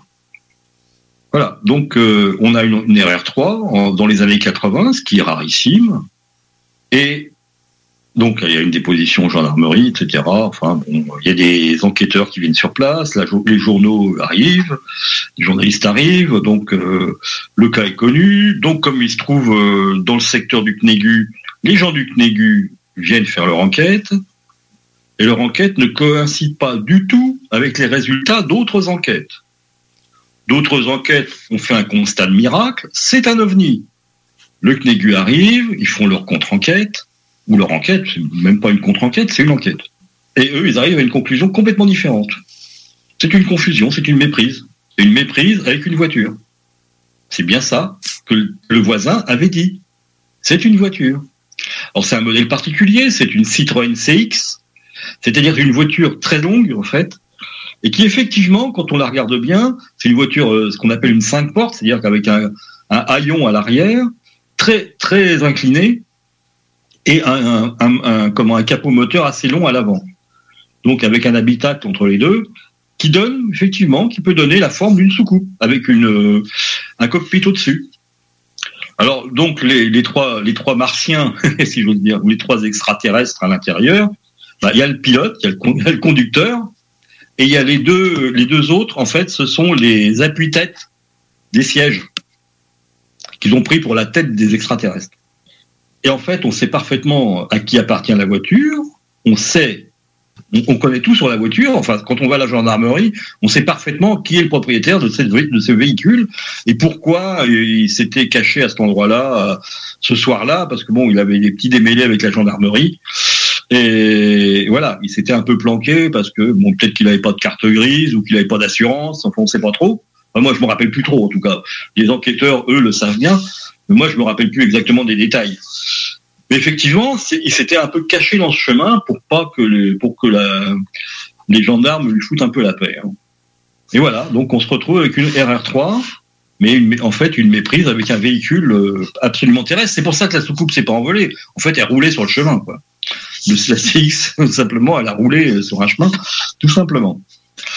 Voilà, comment on arrive à faire une RR3 avec une banale voiture, quoi. Deux appuis-tête et un, con- et un pilote. Et un chauffeur. C'était un char, qu'est-ce que tu veux? Ouais, il faut dire en, en québécois, bah, sinon ils vont pas comprendre. Tu veux Oui. rajouter quelque chose, Jenny Euh, au sein de notre euh, web télé, il y a un auditeur qui nous a parlé d'une méprise avec un apiculteur. Euh, pourquoi est-ce que ça arrive, ce genre de choses? Ah, bah c'est, en, fait, euh, méprise avec un apiculteur, euh, oui, bah, il y en a un, il y a un cas célèbre en France, euh, c'est euh, au puits de Chanturgue, donc dans, le puits de Dôme. Euh, le puits de Chanturgue, c'est en fait un des nombreux euh, volcans éteints euh, qui se trouvent donc dans le centre de la France. Faut pas, faut pas oublier que la France a, été, il y a de nombreux euh, millénaires, euh, un, un pays volcanique, euh, donc ce qui a laissé euh, un stratovolcan dans le Cantal, le, le- donc le Cantal, et euh, des, des comment des volcans plus classiques dans le Puy de Dôme. Il y en a à peu près, il y a à peu près une cinquantaine de puits, je crois, ou une trentaine, je ne sais plus exactement. Voilà, c'est assez, assez exceptionnel. Du côté du puits de Chanturgue, donc, euh, il y a des témoins qui voient. Alors, faudrait regarder parce que ça a été publié dans LDLN. hein. Euh, faudrait voir les détails de, l'observation. Mais bon, depuis, ça a été euh, euh, contre-enquêté, et donc il s'agissait bien d'un apiculteur. D'ailleurs, je crois même qu'on a retrouvé la personne.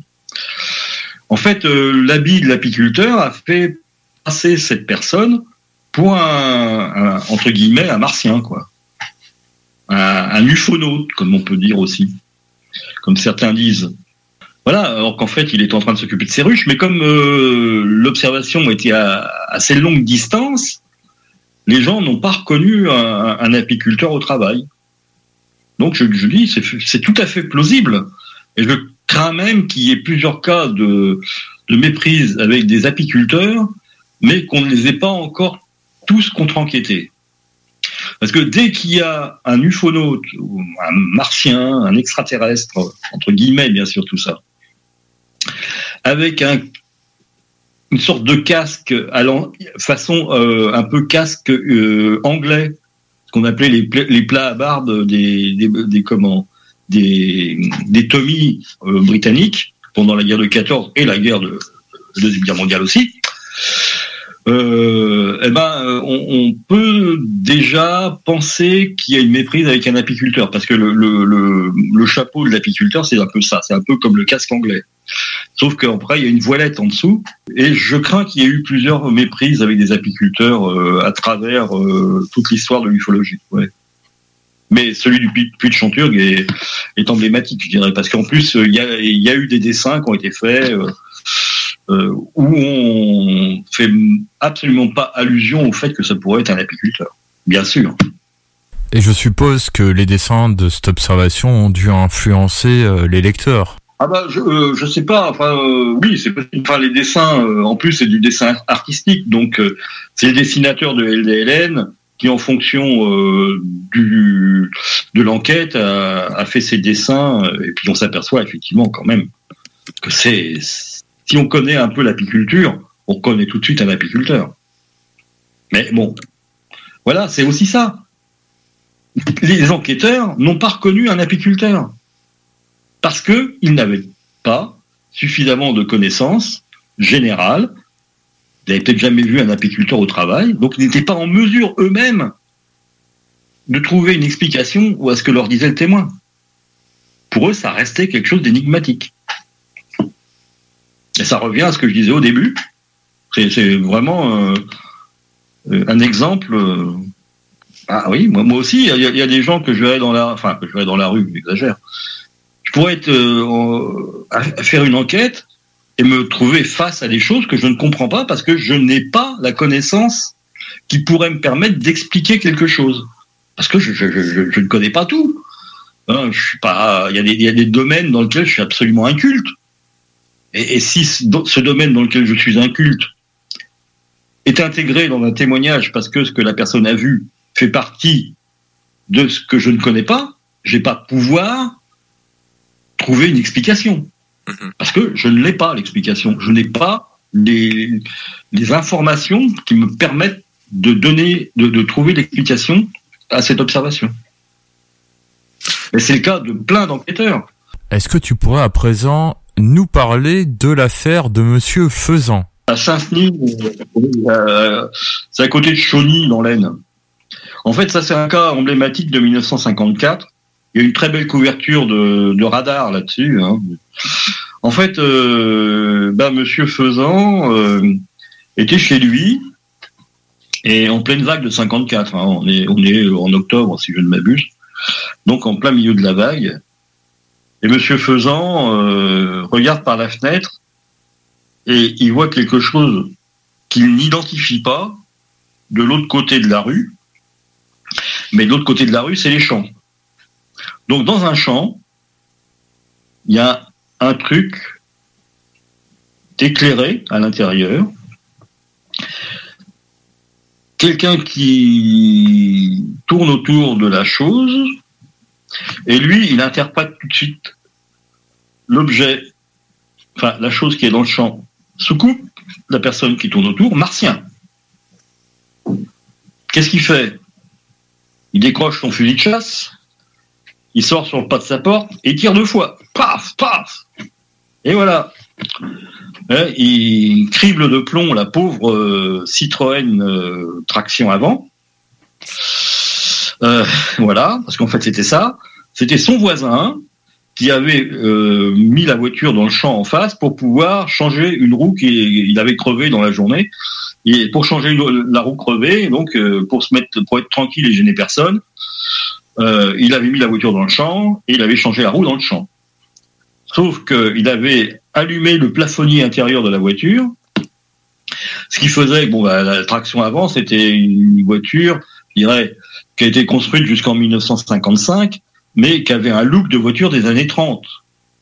C'est-à-dire avec des ailes extérieures, euh, avec une cabine assez haute, un capot très long à l'avant, pas vraiment à l'arrière parce que ça dépendait du modèle. Il y avait un modèle avec un coffre, un modèle avec une roue de secours externe. Ça dépendait. Mais pour lui, le profil, c'était sous coupe volante euh, à Monsieur Faisan. Donc, euh, bah, il, a, raté son voisin, heureusement, mais il n'a pas raté la voiture. Il l'a criblé de balles, pas de, plomb, en tout cas. Voilà, donc, euh, ben oui, euh, hein, les esprits échauffés de 1954, euh, il y a- c'est pas le seul. hein, il y a Tain l'Hermitage aussi, où là, carrément, un pauvre, ce qu'on appelle un, appelait après un routard, mais chez nous, on appelait ça un cheminot. C'est quelqu'un qui était un peu l'ancêtre des, c'était c'était euh, le, clochard, si vous voulez, mais euh, qui n'était pas sous les ponts de Paris ou sous les ponts des grandes villes, mais qui cheminait à travers la France pour euh, essayer de trouver des boulots de saisonniers. Et le gars, bien sûr, à l'époque, donc en, en automne euh, 54, bah, euh, il y a les vendanges, il y a des tas de choses comme ça, il y a les cueillettes de pommes, de poires, qui sont mûres euh, en automne. Donc ce gars-là, il, avait travaillé euh, pour des agriculteurs locaux, sauf que ben euh, un peu débraillé, un peu raillon, les cheveux en bataille, enfin. Et les gens disent "Oh, Martien Ah putain, il est tout seul sans sa soucoupe. Ben on va on va on va on va on va l'emmener euh, à la gendarmerie." Alors qu'est-ce qu'ils font? Ils s'arment de fourches, de manches de pioche, de bâtons et puis le mec il, le passe à tabac quoi. Voilà. Un pauvre gars qui, qui avait rien demandé, qui se retrouve euh, avec un œil poché, euh, deux trois plaies sur le crâne, euh, une dent cassée peut-être ou un truc comme ça, quoi. Une oreille Je crois qu'il avait une oreille arrachée, un truc dans ce goût-là. Assez atroce quand même malgré tout. hein. Ça a fait d'ailleurs ce cas de Tain l'Hermitage a fait le tour de la presse mondiale. Et ça a fait passer les Français pour des arriérés mentaux, hein, excusez-moi, mais enfin. Les, les- les- les articles que j'ai retrouvés là-dessus euh, sont pas très, euh, euh, je dirais, euh, positifs pour pour nos, nos, paysans français, hein. parce qu'en fait, la plupart des gens qui sont venus taper dessus, c'était eux-mêmes des agriculteurs. J'aimerais rajouter que si les auditrices auditeurs de notre émission veulent consulter les différents articles que tu as cités, articles de presse bien sûr, ils peuvent les voir sur l'excellent site de Patrick Gross, Les ovnis vus de près. Exactement. Exactement. Ufologie.net. Euh, autrement, euh, ce, qui, ce qui commence à ressortir aussi de la vague de 54, mais là aussi, c'est pareil. Euh, je dirais que les les gens qui se sont penchés sur la vague de 54, que ce soit déjà en 54 ou après, à travers donc toute l'histoire de l'ufologie jusqu'à aujourd'hui, ont un peu omis des articles qui dénonçaient des canulars. Bon, il y a des canulars qui ont été éventés au bout de 50 ans, à Bélesta par exemple, où en fait euh, des gamins, euh, des, gamins, des ados à l'époque, s'étaient amusés à monter sur la, colline qui domine Bélesta, avaient mis une roue de vélo avec des bougies ou je ne sais plus quoi, ou des lampes, des lampes, euh, de poche, et avaient fait tourner la roue et puis tout le monde avait cru à une soucoupe qui avait atterri sur la colline. Hein, Et donc ils ont, ils ont jamais rien dit avant 50 ans, donc ils, se sont dévoilés bah, euh, euh, vers 2010 ou 2009, je sais plus, enfin dans ces eaux-là, quoi. Euh, sinon, là, Patrick Gross, entre autres, on parlait donc de son site Les OVNIs vus de près, a fait des mises à jour là pendant le confinement qui continue. Il a retrouvé un certain nombre d'articles qu'on- que les gens lui, ont communiqué. Il a, récupéré entre autres une grosse collection de coupures de presse euh, de journaux du nord de la France. Et dedans, on trouve des articles. Alors, on trouve le- l'article de base où on présente le cas. Voilà. Et puis ensuite, euh, 15 jours après, il y a un petit article qui dit qu'en fait, de le témoin a déclaré qu'en fait, c'était un canular qu'il avait monté parce qu'il allait arriver, en retard au boulot. Ça, c'est le cas de Mertrude, entre autres. Euh, Le gars avait dit qu'il avait eu une rencontre du troisième type, alors qu'en fait, c'était juste une excuse parce qu'il est, il s'était pas réveillé le matin et qu'il allait arriver en retard au boulot. Voilà. Bon, celui-là, on, sait que c'est un canular, mais il y en a plein d'autres. On s'aperçoit aujourd'hui que, que les ufologues ont le- l'article original de qui, qui- qui décrit l'observation, mais ils n'ont pas été ch- chercher plus loin pour trouver éventuellement. Ils pas été. c'est parce qu'ils n'ont pas fait de recherche plus avant sur la, la presse. Ils auraient retrouvé s'ils avaient fait un vrai travail de défrichage de, de- de presse, et donc euh, ils, ils auraient euh, trouvé euh, à un moment donné un article qui dénonçait que, le cas précédent qu'ils avaient bien choyeusement euh, présenté était un canular. Mais non. Donc aujourd'hui, il y a plein de cas qui ont tenu jusqu'à présent. On s'aperçoit que déjà en 54, on savait que c'était un canular. Et là, j'en ai repéré là dans les mises à jour de, de- de Patrick Gross au moins une bonne quinzaine pour l'instant. Mais il y en a peut-être plus. Alors il y a eu tout, hein. Il y a eu des citrouilles, euh, bah oui, euh, les citrouilles euh, d'Halloween, même si Halloween ne se fêtait pas en, France. Il y a, un cas ou deux où des, petits malins ont pris une bonne, une bonne belle grosse citrouille, l'ont creusée façon euh, citrouille d'Halloween, ont mis une bougie à l'intérieur et l'ont placée au milieu des champs. Voilà. Et on se retrouve avec une belle soucoupe posée au sol. Enfin, des tas de trucs comme ça. Il y en a qui ont été plus malins. Il y en a qui euh, ont pris des ballons gonflés avec euh, un, gaz plus léger que l'air et ont mis une, lampe torche ou, un, élément lumineux au, bout et puis on l'ont laissé partir. Moi, je dirais que il y a eu plein de cas comme ça. Bon, le cas de Be- Beuvry, les, les Béthunes, à, à côté de Lille, est connu. Hein, donc, ce gars qui a lancé euh, ce qu'on pourrait appeler les ancêtres des lanternes taille, dans le- donc en 54, il, il prétend en avoir lancé euh, plus de 1000 ou 2000, je sais plus exactement. Voilà. Euh, bon, ça c'est un, un cas connu. Mais euh, avec euh, Thierry Rocher et Michel Pissin, on faisait une contre-enquête sur le cas, euh, celui qui avait été sauvé par les, les extraterrestres après un accident de voiture. Je sais pas si tu vois qui je veux dire. Si, si, je vois. Mi Miguel, non qui s'est fait flinguer par son beau- Oui, Miguel, Jean Miguel, qui ensuite s'est fait flinguer par son beau-père. Donc, euh, on faisait une contre-enquête, donc Thierry Rocher, Michel Pissin et moi, sur le cas de, de Miguel, de Jean Miguel, donc en Normandie, hein, où il avait eu son accident. Et on cherche un peu dans la, la région, et puis on discute avec des gens qui habitent pas très loin de lieu où il y avait eu l'accident. Euh, je sais plus que, que- quelle question on leur pose, et il y a un monsieur qui dit oui, mais ah je vais vous raconter quelque chose. J'étais gamin en 1954 quand on voyait tellement de soucoupes partout, et avec des copains, on avait fabriqué des grosses baudruches avec du fil de, avec euh, du grillage et on, qu'on recouvrait de papier qu'on qu'on qu'on collait ensemble, des feuilles de journal qu'on collait ensemble, et on, avec un ballon, on le gonflait, donc avec un truc plus léger clair. Donc il dit c'est des trucs qui faisaient environ un mètre de diamètre. C'était quand même un truc assez mastoc. Mais il dit il fallait ça parce que on mettait une lampe torche qu'on accrochait et qu'on allumait. Alors parfois on mettait un filtre rouge ou un filtre vert et hop on laissait ça partir. Et, on, on en a envoyé plusieurs. On ne sait pas ce que c'est devenu, mais euh, tu vois, peut-être que dans cette région-là, il y a eu des observations à partir de ce, de ce canular. Quoi. Voilà. Mais ça, c'est des choses que les gens te disent en direct, mais qui n'ont jamais dit à personne. Donc, il y a certainement des tas de canulars comme ça qui n'ont pas été inventés. Il faut, il faut tomber euh, par hasard sur quelqu'un qui va te raconter ce qu'il a fait pour s'amuser quand il était gamin, euh, au moment où on voyait les soucoupes partout.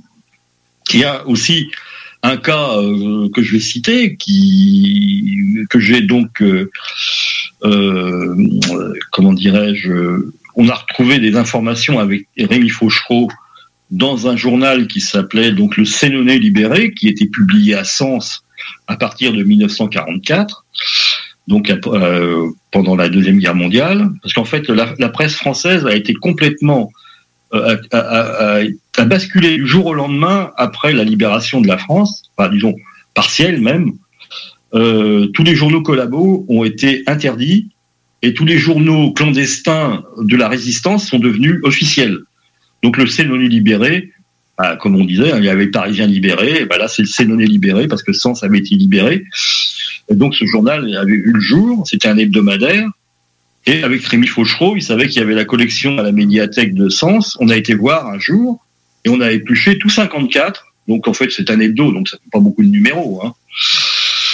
Et on a trouvé euh, une dizaine d'articles quand même. Et dedans, il y a un article qui dit qu'on a trouvé dans un bois à côté de Sens un cigare volant qui s'était craché là. Hein. Donc c'était un, un, cigare qui faisait 2 mètres de long, euh, fabriqué un peu comme euh, je vous disais, avec du grillage, du papier journal, euh, un petit peu peint en aluminium, avec des, des lampes, des lampes torches, des, des, lampes de poche accrochées un peu partout, trois quatre lampes de poche. Je dis c'est incroyable, ça me rappelle quelque chose ce truc. Et effectivement, on parlait de Clermont-Ferrand. Quelques jours avant cet article, des, des comment dirais-je, des plaisantins ont envoyé un cigare qu'ils avaient fabriqué de leurs mains, donc un truc de 2 mètres de long, qu'ils avaient fait avec du grillage et du papier journal, qu'ils avaient mis des lampes de poche accrochées, et ils l'ont balancé, et le truc, il est parti. Allez, hop, il emporté par le vent, comme dirait l'autre. Et ben voilà, ce truc qui est parti de Clermont-Ferrand, il est tombé dans Lyon. Ça veut dire quand même qu'il a parcouru plus de 250 km avant de s'écraser. Imaginez un peu ce que ça peut faire. Un truc de 2 mètres de long, même, même la nuit avec les lampes, euh, les lampes de poche qui sont allumées, peut-être avec des, filtres de couleur, je sais pas trop. Et après, on le retrouve tombé dans un bois, mais il a fait 250 bornes. Il y a des centaines de personnes qui ont pu le voir. Il a dû mettre à peu près 48 heures pour arriver euh, à tomber dans le bois. Donc, que ce soit de jour comme de nuit, il a pu être observé par plein de gens. Et ça veut dire des observations potentielles dans les catalogues d'observation de 54, mmh. mais qui ne sont liées qu'à ce canular, si j'ose dire. Et ça, bon, on pourrait en, en rajouter. Hein. Il y en a plein.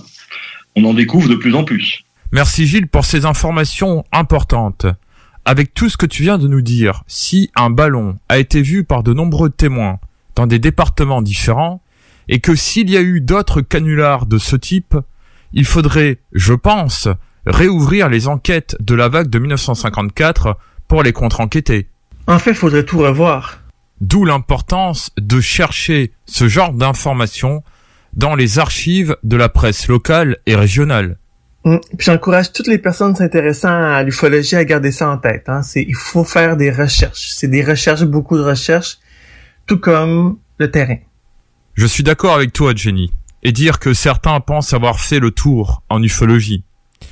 Ils sont loin de s'imaginer tout ce qu'il y a encore à faire dans le domaine. Mm. Oui, ben en fait, c'est tout un travail, voire pratiquement toute une vie. Euh, là-dessus, on va à la dernière pause. On revient dans quelques minutes. CJMD 96.9, la radio de Lévis. Suivez-nous sur Facebook. Groupe DBL est le spécialiste en toiture, portes, fenêtres et rénovation à Québec. Prenez rendez-vous avec un de nos spécialistes pour évaluer vos projets. Notre équipe cumule plus de 40 ans d'expérience et c'est avec fierté que nous la mettons à votre disposition afin de répondre à tous vos besoins, notamment en matière de recouvrement et de réfection de toiture. Groupe DBL, complice de vos meilleurs projets à Québec. Situé au 791 boulevard Pierre-Bertrand. Estimation gratuite. 88 681 25 22. GroupeDBL.com. Saviez-vous qu'en regroupant vos assurances auto, habitation ou véhicules de loisirs, vous pouvez économiser en moyenne 425 Appelez dès aujourd'hui Assurance Rabi et Bernard, agence en assurance de dommages affiliée à la capitale Assurance Générale. 88 839 4242 839 4242. Tous les dimanches, 3h PM, on donne 2750 pièces à CJMD. Même pas 12 pièces pour participer. Aucune loterie avec de meilleures chances de gagner. Point de vente au 969fm.ca, section bingo. 2750 pièces toutes les semaines, seulement avec CJMD. Plus capable de rester enfermé la larme à l'œil à regarder ton Jeep se morfondre dans ta cour? Club Jeep Québec est en pleine expansion et t'attend. Membre de la Fédération des clubs de 4x4 du Québec, nous organisons des activités légales et qui respectent les recommandations. Deviens membre gratuitement pour 2021 via la page Facebook ou sur le www.clubjeepquebec.com.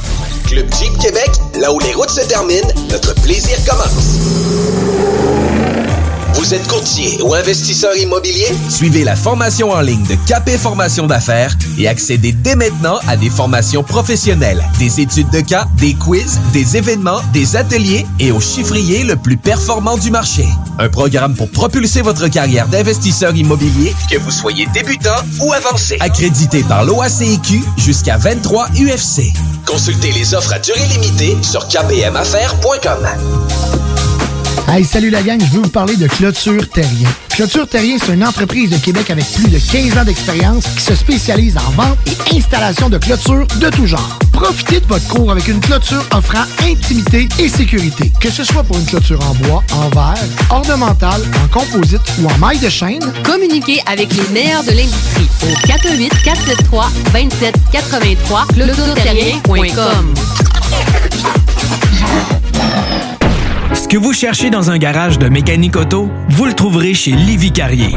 Ce que vous cherchez au fond, c'est la base. Compétence, efficacité, honnêteté et bon prix. Ça tombe bien, chez Lévi Carrier, c'est ça notre base, depuis 1987. Pour voir l'étendue de notre compétence et nos services, simple, lévicarrier.com.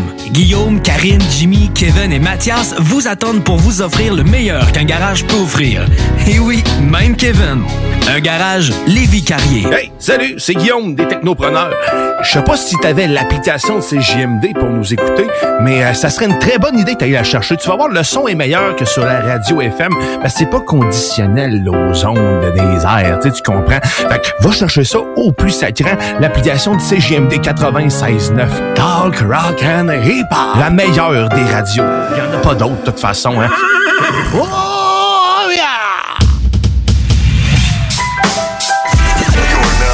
CJMD 96.9 Lévis. L'alternative radio. Talk, rock and hip-hop. Avertissement. Cette émission a pour but de porter l'auditoire à réflexion. C'est pourquoi la direction de la station souhaite vous rappeler que chaque affirmation mérite réflexion. Il ne faut rien prendre comme vérité simplement parce que c'est dit, car tout ceci demeure des théories ou la perception de chacun. Nous vous recommandons de garder un esprit critique et sceptique sur ce que vous entendez ici comme ailleurs. Bonne écoute, bonne réflexion. Bienvenue dans la zone.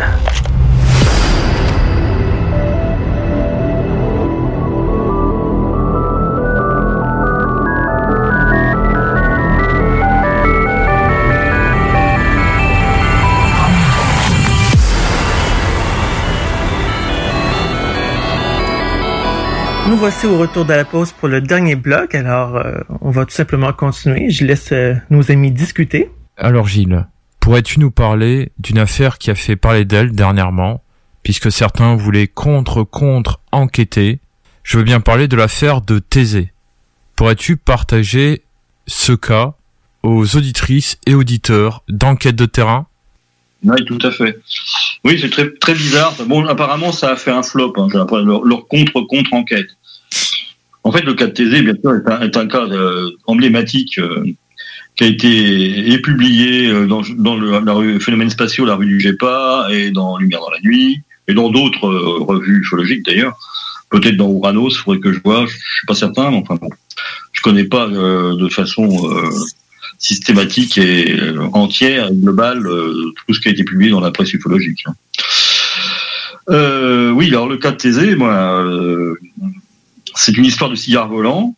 Bah, de cigare volant, oui, enfin de cigare euh, dans le ciel, entre guillemets, avec des plein de, plein de hublots lumineux, euh, plein de, faisceaux lumineux, avec des soucoupes rouges qui s'en détachent à une extrémité et, qui font le tour, et, puis des soucoupes jaunes euh, de l'autre côté, etc.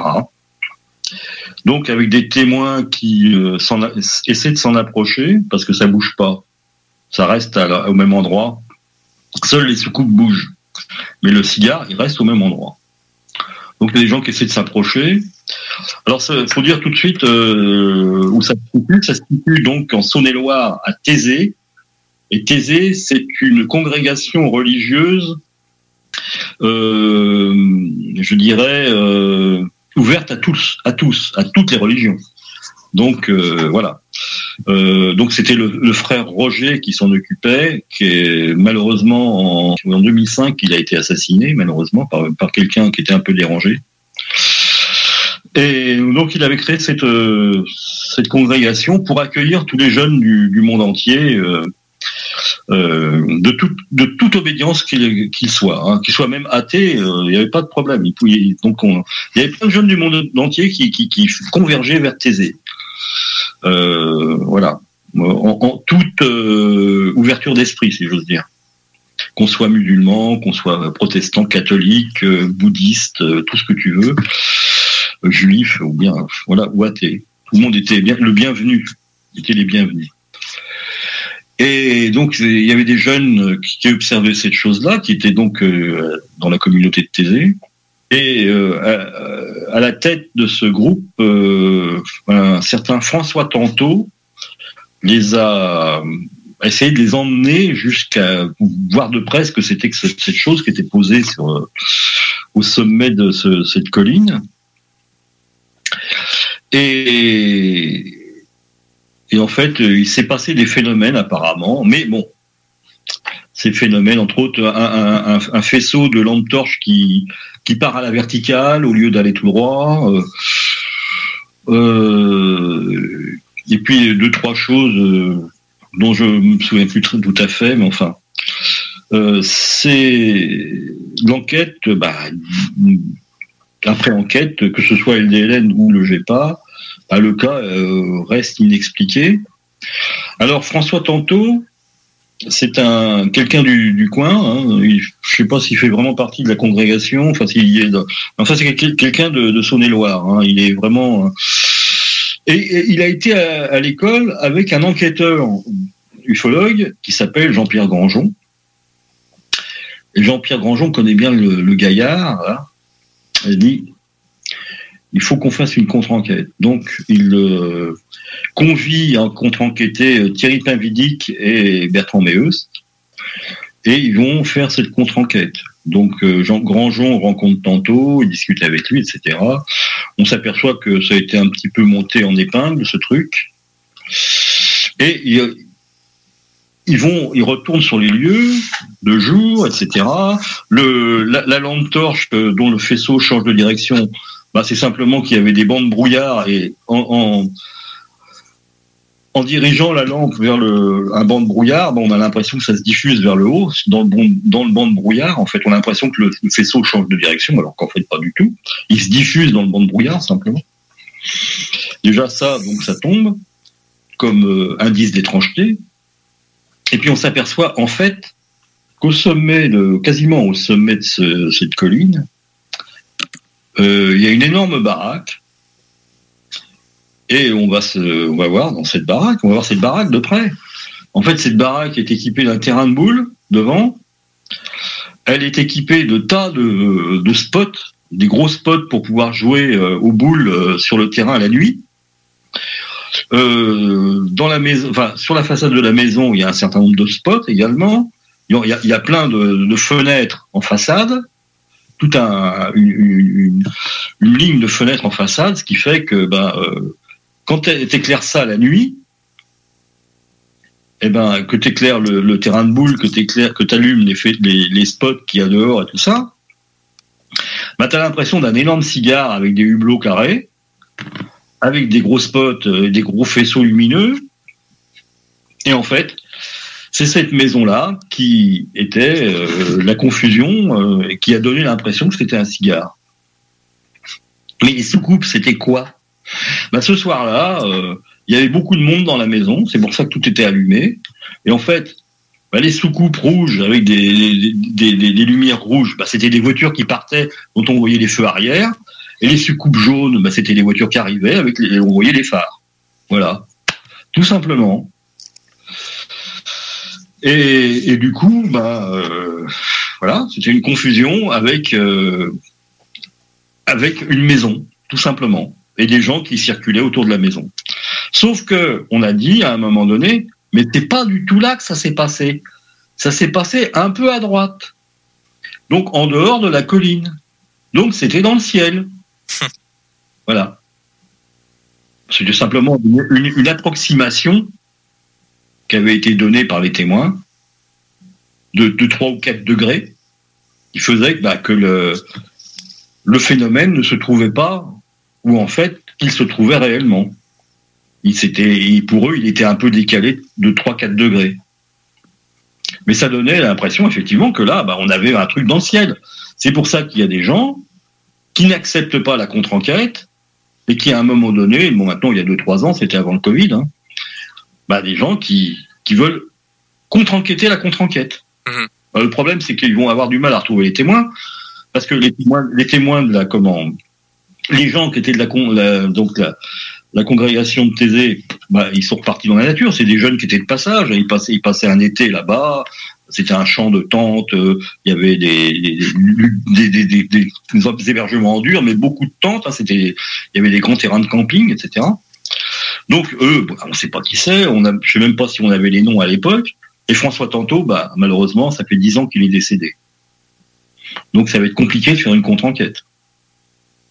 Moi, euh, Jean-Pierre Grangeon a fait don au sceau de, toute son enquête, de toutes les photos qu'il a prises, euh, qui prouvent bah, que, la configuration de la maison est bien la confusion qu'ont fait les témoins en, en- en croyant voir un ovni. Donc, euh, bon, pour moi, il n'y a, pas à contre-enquêter la contre-enquête. euh, le cas est clos. Mais le problème dans cette affaire, c'est que les dessins de l'observation n'ont pas arrangé les choses. Ah bah oui, le dess- les dessins de Thésée euh, ont figé euh, définitivement la forme de l'OVNI. Enfin, de l'OVNI, parce qu'il y avait les soucoupes aussi. hein. Même si c'était des tout petits trucs, bien sûr, c'était vu la distance, euh, c'était juste de- deux petits feux arrière de, position de, voitures qui s'éloignaient. Parce qu'en fait, ils faisaient le tour de la maison, ils repassaient par derrière, ils redescendaient de la colline. Voilà, bon, c'est tout. Le dessin a figé une fois pour toutes euh, l'observation de Thésée. D'ailleurs, on voit plein de gens qui ont repris euh, euh, la soucoupe de Thésée, euh, euh, soit pour en faire des peintures, euh, soit pour euh, le- la reproduire en, en- en la l'embellissant, si j'ose dire. Enfin, encore pire, c'est encore pire ça. hein. On embellit le, dessin initial, toi. Voilà, en, en, en mettant en couleur, par exemple, tu vois. Alors que le dessin initial est quand même en noir et blanc. Voilà. Et puis on, on fait passer euh, les 6 ou 7 hublots à 3, par exemple, tu vois. Ça change tout. Ah bon, il y a, il y a plein, plein de trucs comme ça qui ont été déformés ensuite dans les illustrations. Et voilà, ça. Les, les illustrations sont parfois gênantes. Pour faire un lien avec la prochaine question, en parlant de dessin, pourrais-tu nous parler de du dessin là en forme de marguerite euh, qui avait été euh, fait dans le livre Face aux extraterrestres de Paco, il me semble? Si c'est Paco, t'as raison. La Marguerite de Meuzac. C'est ça. C'est ça. Le bouquin de Paco. Tu pourrais nous en fait. parler? Oui, oui, ben, je, vais vous en par- je vais vous en parler parce que, en fait, voilà, euh, c'était donc en 1976. euh, Il y a une observation qui est faite euh, au lieu dit Malakoff à côté de Jarnac en Charente. Et donc c'est le lieu dit Malakoff. En fait, c'est une ferme. hein. Vraiment. euh, Il y a une seule ferme dans le secteur, la ferme de Malakoff, on l'appelle. Bon, euh, il y a pas, mal de, lieux-dits et de villes qui s'appellent Malakoff en France parce que c'est en souvenir de la guerre de Crimée. Voilà, ça c'était une parenthèse. Et en fait, euh, bah, ces gens-là, euh, le 15 août, au petit matin, brusquement, ils voient des faisceaux rentrer dans leur chambre à travers les volets. Qu'est-ce que c'est? Et ils vont ouvrir les volets et ils voient une masse lumineuse avec le centre sombre, gris, un peu, qui s'élève au-dessus de chez eux, enfin, devant, devant chez eux, de- de- devant leur, propriété, donc devant il y a des vignes, au-dessus des vignes, et en fait, ils, éradiquent, on la voit, les arbres n'existent plus. On voit cette boule euh, lumineuse, plus ou moins une boule lumineuse, avec des rayons dans tout autour, avec un centre plus sombre, je veux dire. Et apparemment, euh, bah, ils n'arrivent pas, ils, ils identifient pas ce qu'ils voient. Et ce truc continue à monter, monter, et ça irradie partout. Euh, on voit plus rien devant, tout, ce qui était euh, devant, bah, les, arbres et tout ça, ils disparaissent euh, tout autour de, la forme. C'est comme si la forme annihilait ce qu'il y avait euh, devant elle. Apparemment, les lignes électriques, les, comment, les, lignes, à haute tension commencent à vibrer, à monter et descendre, à vibrer. Et ça dure un certain temps. euh, les gens descendent euh, de leur chambre, ils, vont au rez-de-chaussée, ils sortent dehors, et là il n'y a plus rien. Il n'y a plus rien. Tout a disparu. Ils s'aperçoivent alors que les poules pondent plus comme d'habitude, que les chiens étaient prostrés euh, dans leur niche. Voilà, il y a plein. Ils, essayent de trouver plein d'éléments qui soient des éléments donc des indices d'étrangeté, on va dire. Mais c'est eux qui les cherchent. hein. Ils essaient de trouver parce que ce qu'ils ont vu c'était incroyable et tout. Moi, j'ai été bêtement été enquêté comme un enquêteur euh, profane, je veux dire, hein, sans aucune véritable expérience. C'était quasiment la première enquête. Donc, je me suis laissé duper par le témoin, par les témoins, Enfin, plutôt par le témoin, parce que j'ai sa femme, elle a pas beaucoup ouvert la bouche. C'était lui, le monsieur S, je veux dire, c'était lui le témoin prépondérant. Il n'y avait pas de doute. Même s'il y a eu d'autres témoins que lui, donc son épouse, et puis les, parents de son épouse, je crois. Enfin, toujours est-il qu'il essaie de me dessiner ce qu'il a vu. Et il dit, ah, c'est pas vraiment ça. Mais attendez, je, je reviens. Il revient avec un numéro de Nostra. et Il me dit, voilà, c'est ça. Il me montre la couverture de Nostra où il y a la Marguerite de Meuzac. Et voilà ce que j'ai vu. Alors déjà, le gars, il achète Nostra. Donc, où il y a plein de- de- de- d'observations qui sont rapportées, d'observations OVNI plus ou moins douteuses. faut bien l'avouer. Hein. Nostra, c'est quand même un, journal un peu de l'insolite à sensation. Et il dit, voilà ce que j'ai vu. Bah oui, bah voilà. Il a vu ça, effectivement, sauf que l'autre, euh, il l'a vu de, de nuit, je crois. Euh, ça devait être la Lune aussi, d'ailleurs. Mais là, en fait, ce qu'il a vu, le gars, c'est juste le soleil se lever, un 15 août. Et il n'a pas su le reconnaître. Alors, le fait qu'ils disent que le centre, le noyau, était plus sombre, c'est en fait un effet d'optique. Parce qu'il faut surtout pas regarder le soleil de- en face. C'est peut-être un peu ce qu'ils ont trop fait, d'ailleurs. Donc, c'est un effet d'optique.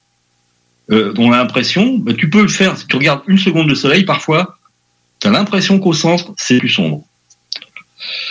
Voilà, donc en fait, c'est. Et, le fait que ça faisait disparaître tout ce qui était devant, regardez le soleil à travers un arbre, et vous verrez ce que ça donne.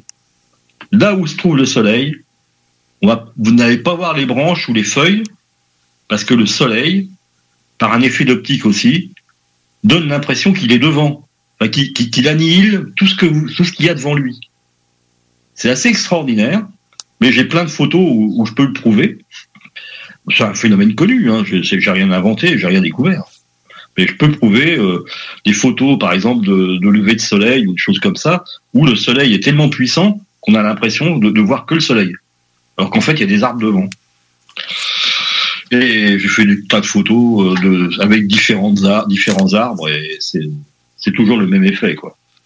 Une fois que j'ai compris ce que le témoin avait vu, je me suis dit, faut en chercher d'autres. Et j'ai fait la même démarche que pour euh, Saros, sauf qu'avec le soleil, il n'y a pas besoin d'attendre un cycle. Le soleil, il est là tous les jours, même s'il se déplace un peu avec les saisons, il est là tous les jours. Est-ce que tu pourrais nous parler d'autres euh, méprises avec le soleil, s'il te plaît?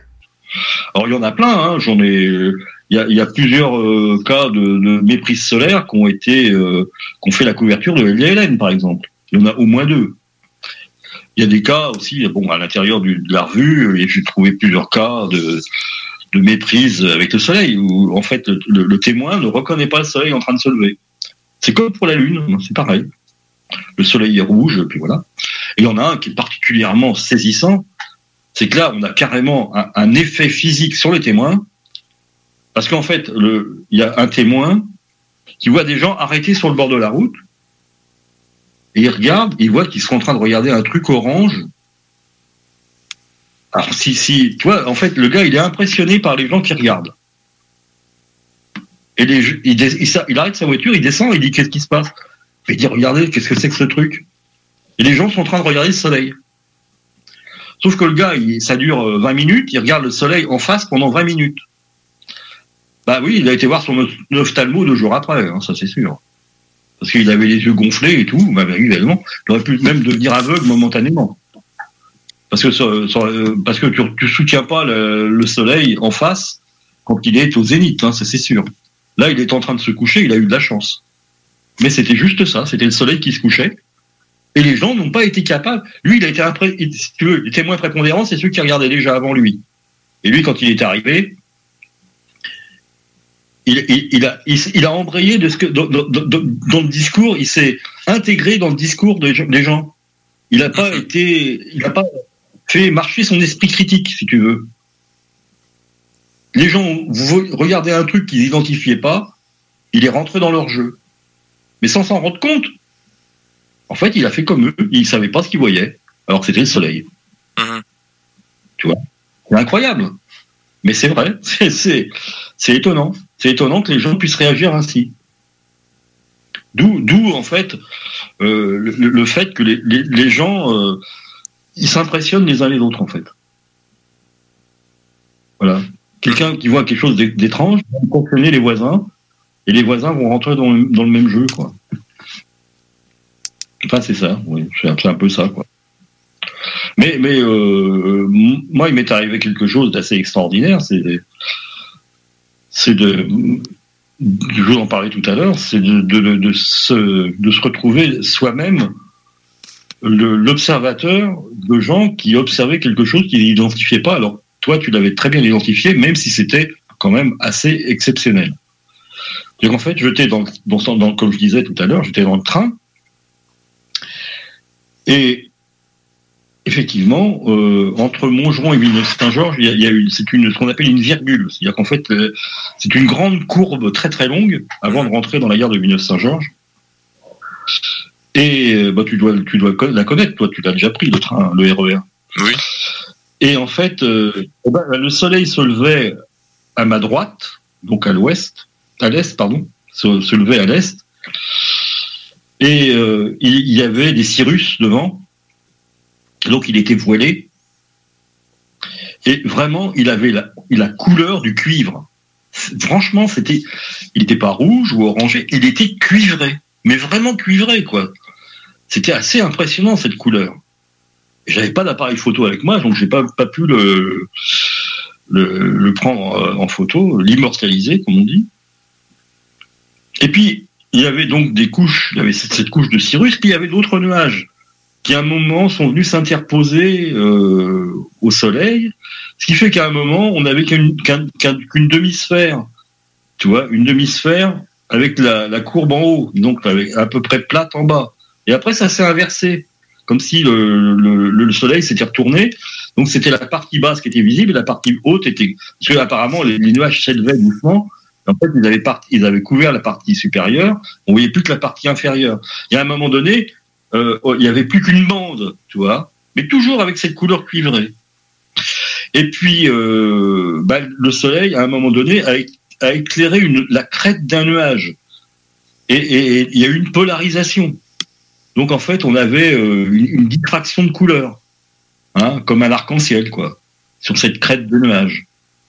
Donc, là, les gens, ils ont vu carrément un, faisceau. Et puis, ils étaient étonnés, quoi. Et, au fur et à mesure qu'on prenait la courbe, le soleil s'est déplacé et vers Paris, enfin entre guillemets, comme s'il allait vers Paris. Et à un moment donné, il est passé derrière l'hôpital de Villeneuve-Saint-Georges, donc il ne le voyait plus. Et là, ils, ils se sont exclamés "Regarde, il s'en va vers Paris." Et là, j'étais là, je dis euh, "Je vais leur dire ou pas leur dire?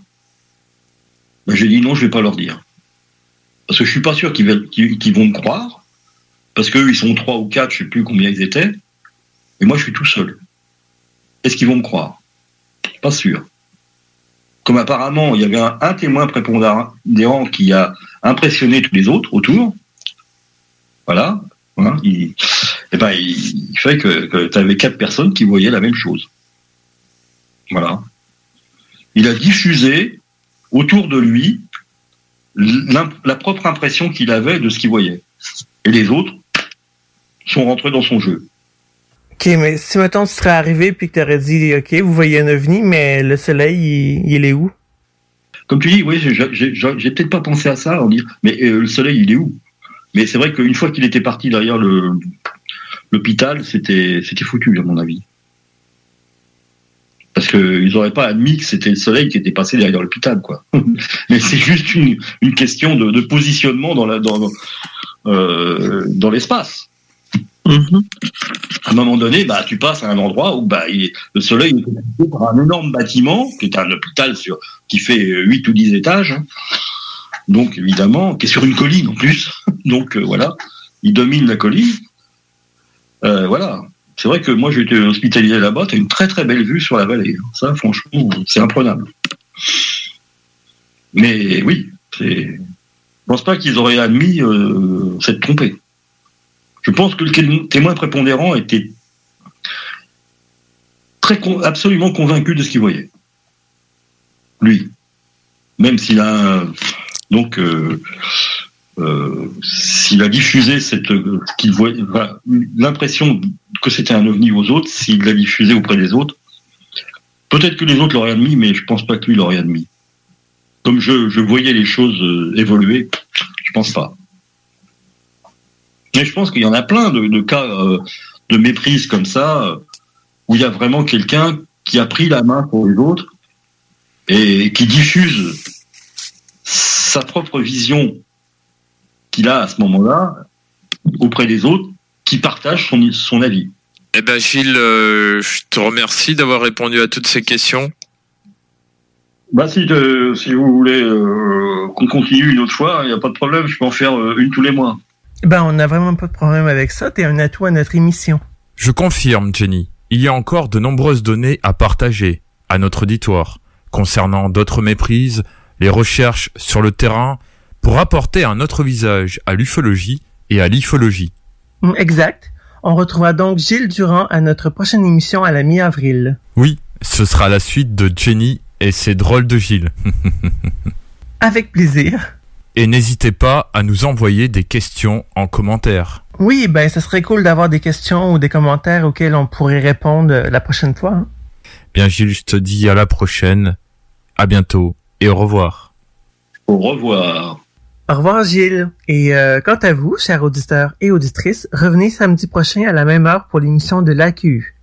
D'ici là, prenez soin de vous et bonne semaine. Tout ce que vous avez entendu sera perdu dans votre subconscient. Hey Marcus, on fait un jeu, OK? Hey, wow, du gros fun. On joue à Dis-moi quelque chose qu'il n'y a pas au dépanneur Lisette. Vas-y. Ben, déjà, en partant, je te dirais que ça serait plus facile de dire qu'est-ce qu'il y a au dépanneur Lisette, comme des produits congelés, des bières de microbrasserie, des charcuteries, plein de produits locaux et même des certificats cadeaux que tu peux mettre le montant que tu veux. Ouais, c'est vrai qu'il y a pas mal d'affaires au dépanneur Lisette. 354 Avenue des Ruisseaux, à Pintendre. Allez le voir par vous-même. Groupe DBL est le spécialiste en toiture, portes, fenêtres et rénovation à Québec.